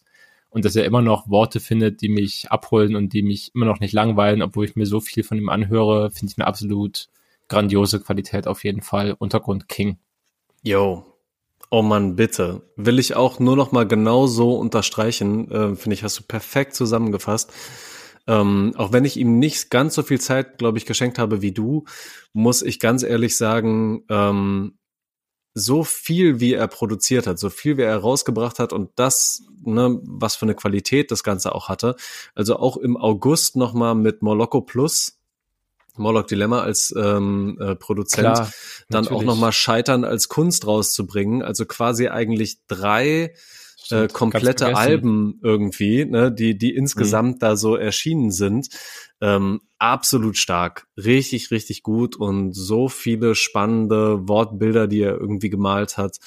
Ähm, ja, auf jeden Fall ein großes Highlight dieses Jahres 2021. Eloquent. Hast du davon was gehört, Leo? Alles, was David auf die Playlist gemacht hat. Brav. Auch okay. Fein. Ja, es ist, ähm, du hast immer wieder auch betont, und ich glaube, dass es auch das wert ist, wenn man sich die Zeit dafür nimmt, dass man sich bei der Musik von den beiden schon sehr reinarbeiten, weil alles sehr viel Anspielungen auf frühere Sachen hat und das ist so wirklich so ein Musik für die Leute, die lange bei denen dabei sind, ist. Und es hat mich dann doch ehrlicherweise so gesagt, okay, ich glaube, die Zeit kann, will ich mir aktuell nicht nehmen, jetzt nochmal da komplett reinzusteigen. Wobei, wobei ich aber trotzdem den kompletten Move, den sie damit machen, komplett respektieren kann und eigentlich komplett geil finde. Weil das ist auch eigentlich das, was ich von KünstlerInnen, die ich jetzt schon lange verfolge, eigentlich am liebsten hören würde. Ja. Äh, ne, quasi so Musik für die Leute, die schon immer dabei waren. Und das ist eigentlich das Geilste. Und das deswegen so von dem Move her absoluter kranken Respekt an die alle. Ja. Ja, nice. Ansonsten würde ich eigentlich gleich noch, weil wir ja eh schon im Jahr ein bisschen voraus waren, einfach ein, ein knackiges Shoutout an JPEG Mafia geben, an seine, an seine mm. LP mit dem Namen LP Ausrufezeichen. Yes. Und möchte einfach nochmal darauf hinweisen, dass, dass Songs wie What Kind of Rapping is This, wie Thoughts Prayer oder oder halt auch den Song, den ich auf die Playlist mit draufgehauen habe, nämlich Are You Happy für mich. Are You Happy? absolute Kunststücke sind, ich habe mir dieses Album, ist ein bisschen ähnlich wie bei Johnny, so im Endeffekt, je länger das Album draußen ist, desto öfter höre ich mir das an und denke mir, wie geisteskrank gut kann man einfach ein Album gestalten. Äh, ich finde es ein absolutes Ausnahmealbum des Jahres auf jeden Fall. Verstehe auch voll, wie es im Podcast auch schon vorkam, dass man da nicht immer den den Anschluss dran findet oder das als geile Musik wertschätzen kann, aber für mich tatsächlich ein sehr wichtiges Album geworden. Gerade vorhin ja. erst noch mal Are You Happy gehört und mich über die vielen kleinen Verspieltheiten ähm, ja irgendwie gewundert und äh, gefreut. So ja. Ne, alleine Ey. akustisch, was da für, für Effekte irgendwie teilweise mit reinkommen, wie absurd ja. er irgendwie diese Songs gestaltet hat. So halt, gut, so eigen.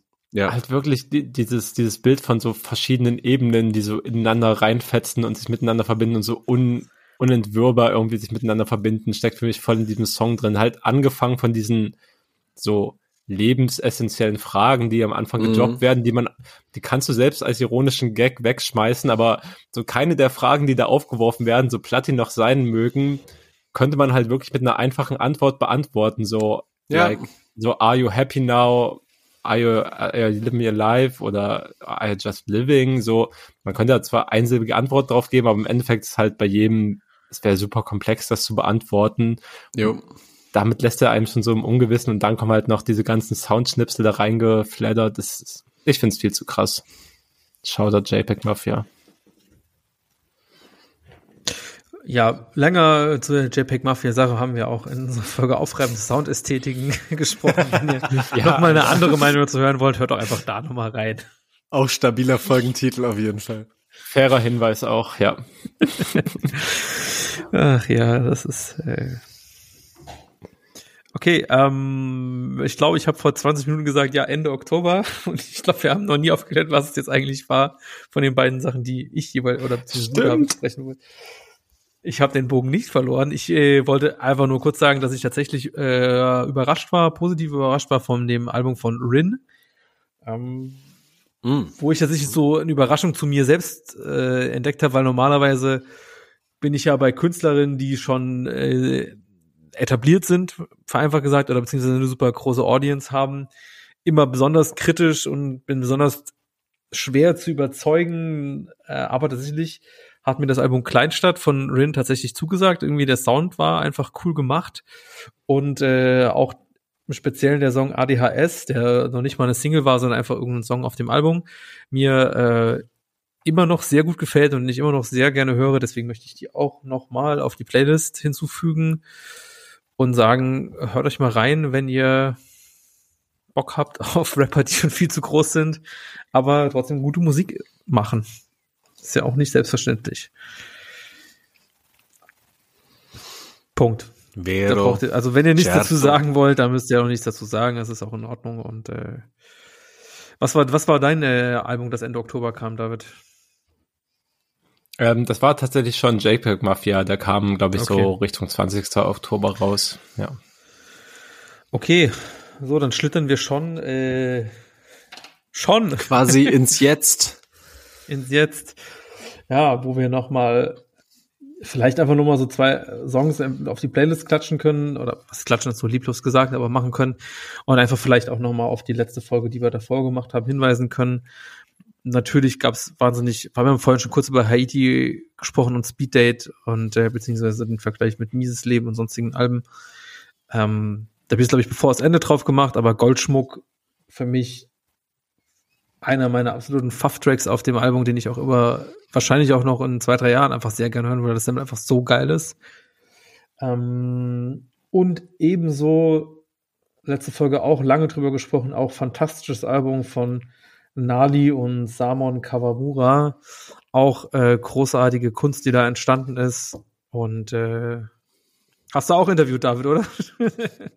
ja, ähm, und da schließe ich übrigens den Bogen, den ich vorhin aufgemacht habe, als ich meinte, eins dieser tollen Outros, das kommt noch aus dem, von einem Album, das Ende des Jahres gekommen ist. Yes. Das ist ganz, das ist ganz klar ähm, bei Nalis Album der Fall, ähm, wo mich der Track Weed entzug.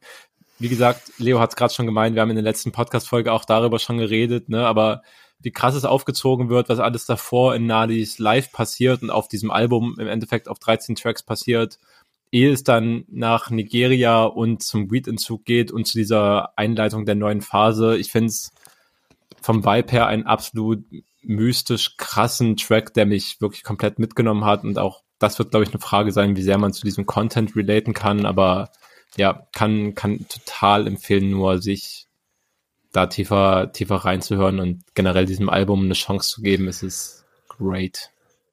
Und nachdem ich beim letzten Mal ja schon sehr ähm, kritisch oder reaktant erstmal so ein bisschen äh, gewirkt habe, dass ich ja erstmal so gesagt habe, Alter, die Pisser, was sind die jetzt alle so erleuchtet hier, dass die jetzt hier alle so das Neugeborene in einer in, in, äh, in einer Scheune sind, ähm, habe ich es noch zwei, dreimal gehört und ich kann es schon wieder auf eine ganz andere Art und Weise fühlen. Ich habe nicht mehr so die die Grundreaktanz, dass ich sage, ihr Penner, warum seid ihr alle so erleuchtet, sondern ich kann es mir auch so ein bisschen als ähm, Vorbild und Mutmacher schon wieder nehmen und hören. Ähm, ja, tut auf jeden Fall schon wieder auf eine ganz andere Art und Weise gut. Also auch schon wieder total spannend, wie innerhalb von einer Woche meine Wahrnehmung eines Albums auch schon wieder switchen kann. Also von daher, Nali, ja, kann ich nur unterstreichen, sehr wertvolles, cooles Album, was er da gedroppt hat. Auf jeden Fall. Ähm, ja, das war dann das Rap-Jahr 2021 mit unseren Highlights. Ähm, ich muss tatsächlich irgendwie sagen, ich, ich habe immer mal überlegt, okay, wir haben letztes Jahr schon einen Jahresrückblick gemacht, zusammen mit August Bembel. Liebe Grüße an der Stelle. Ähm, das war auch schön. Das war schön, ja.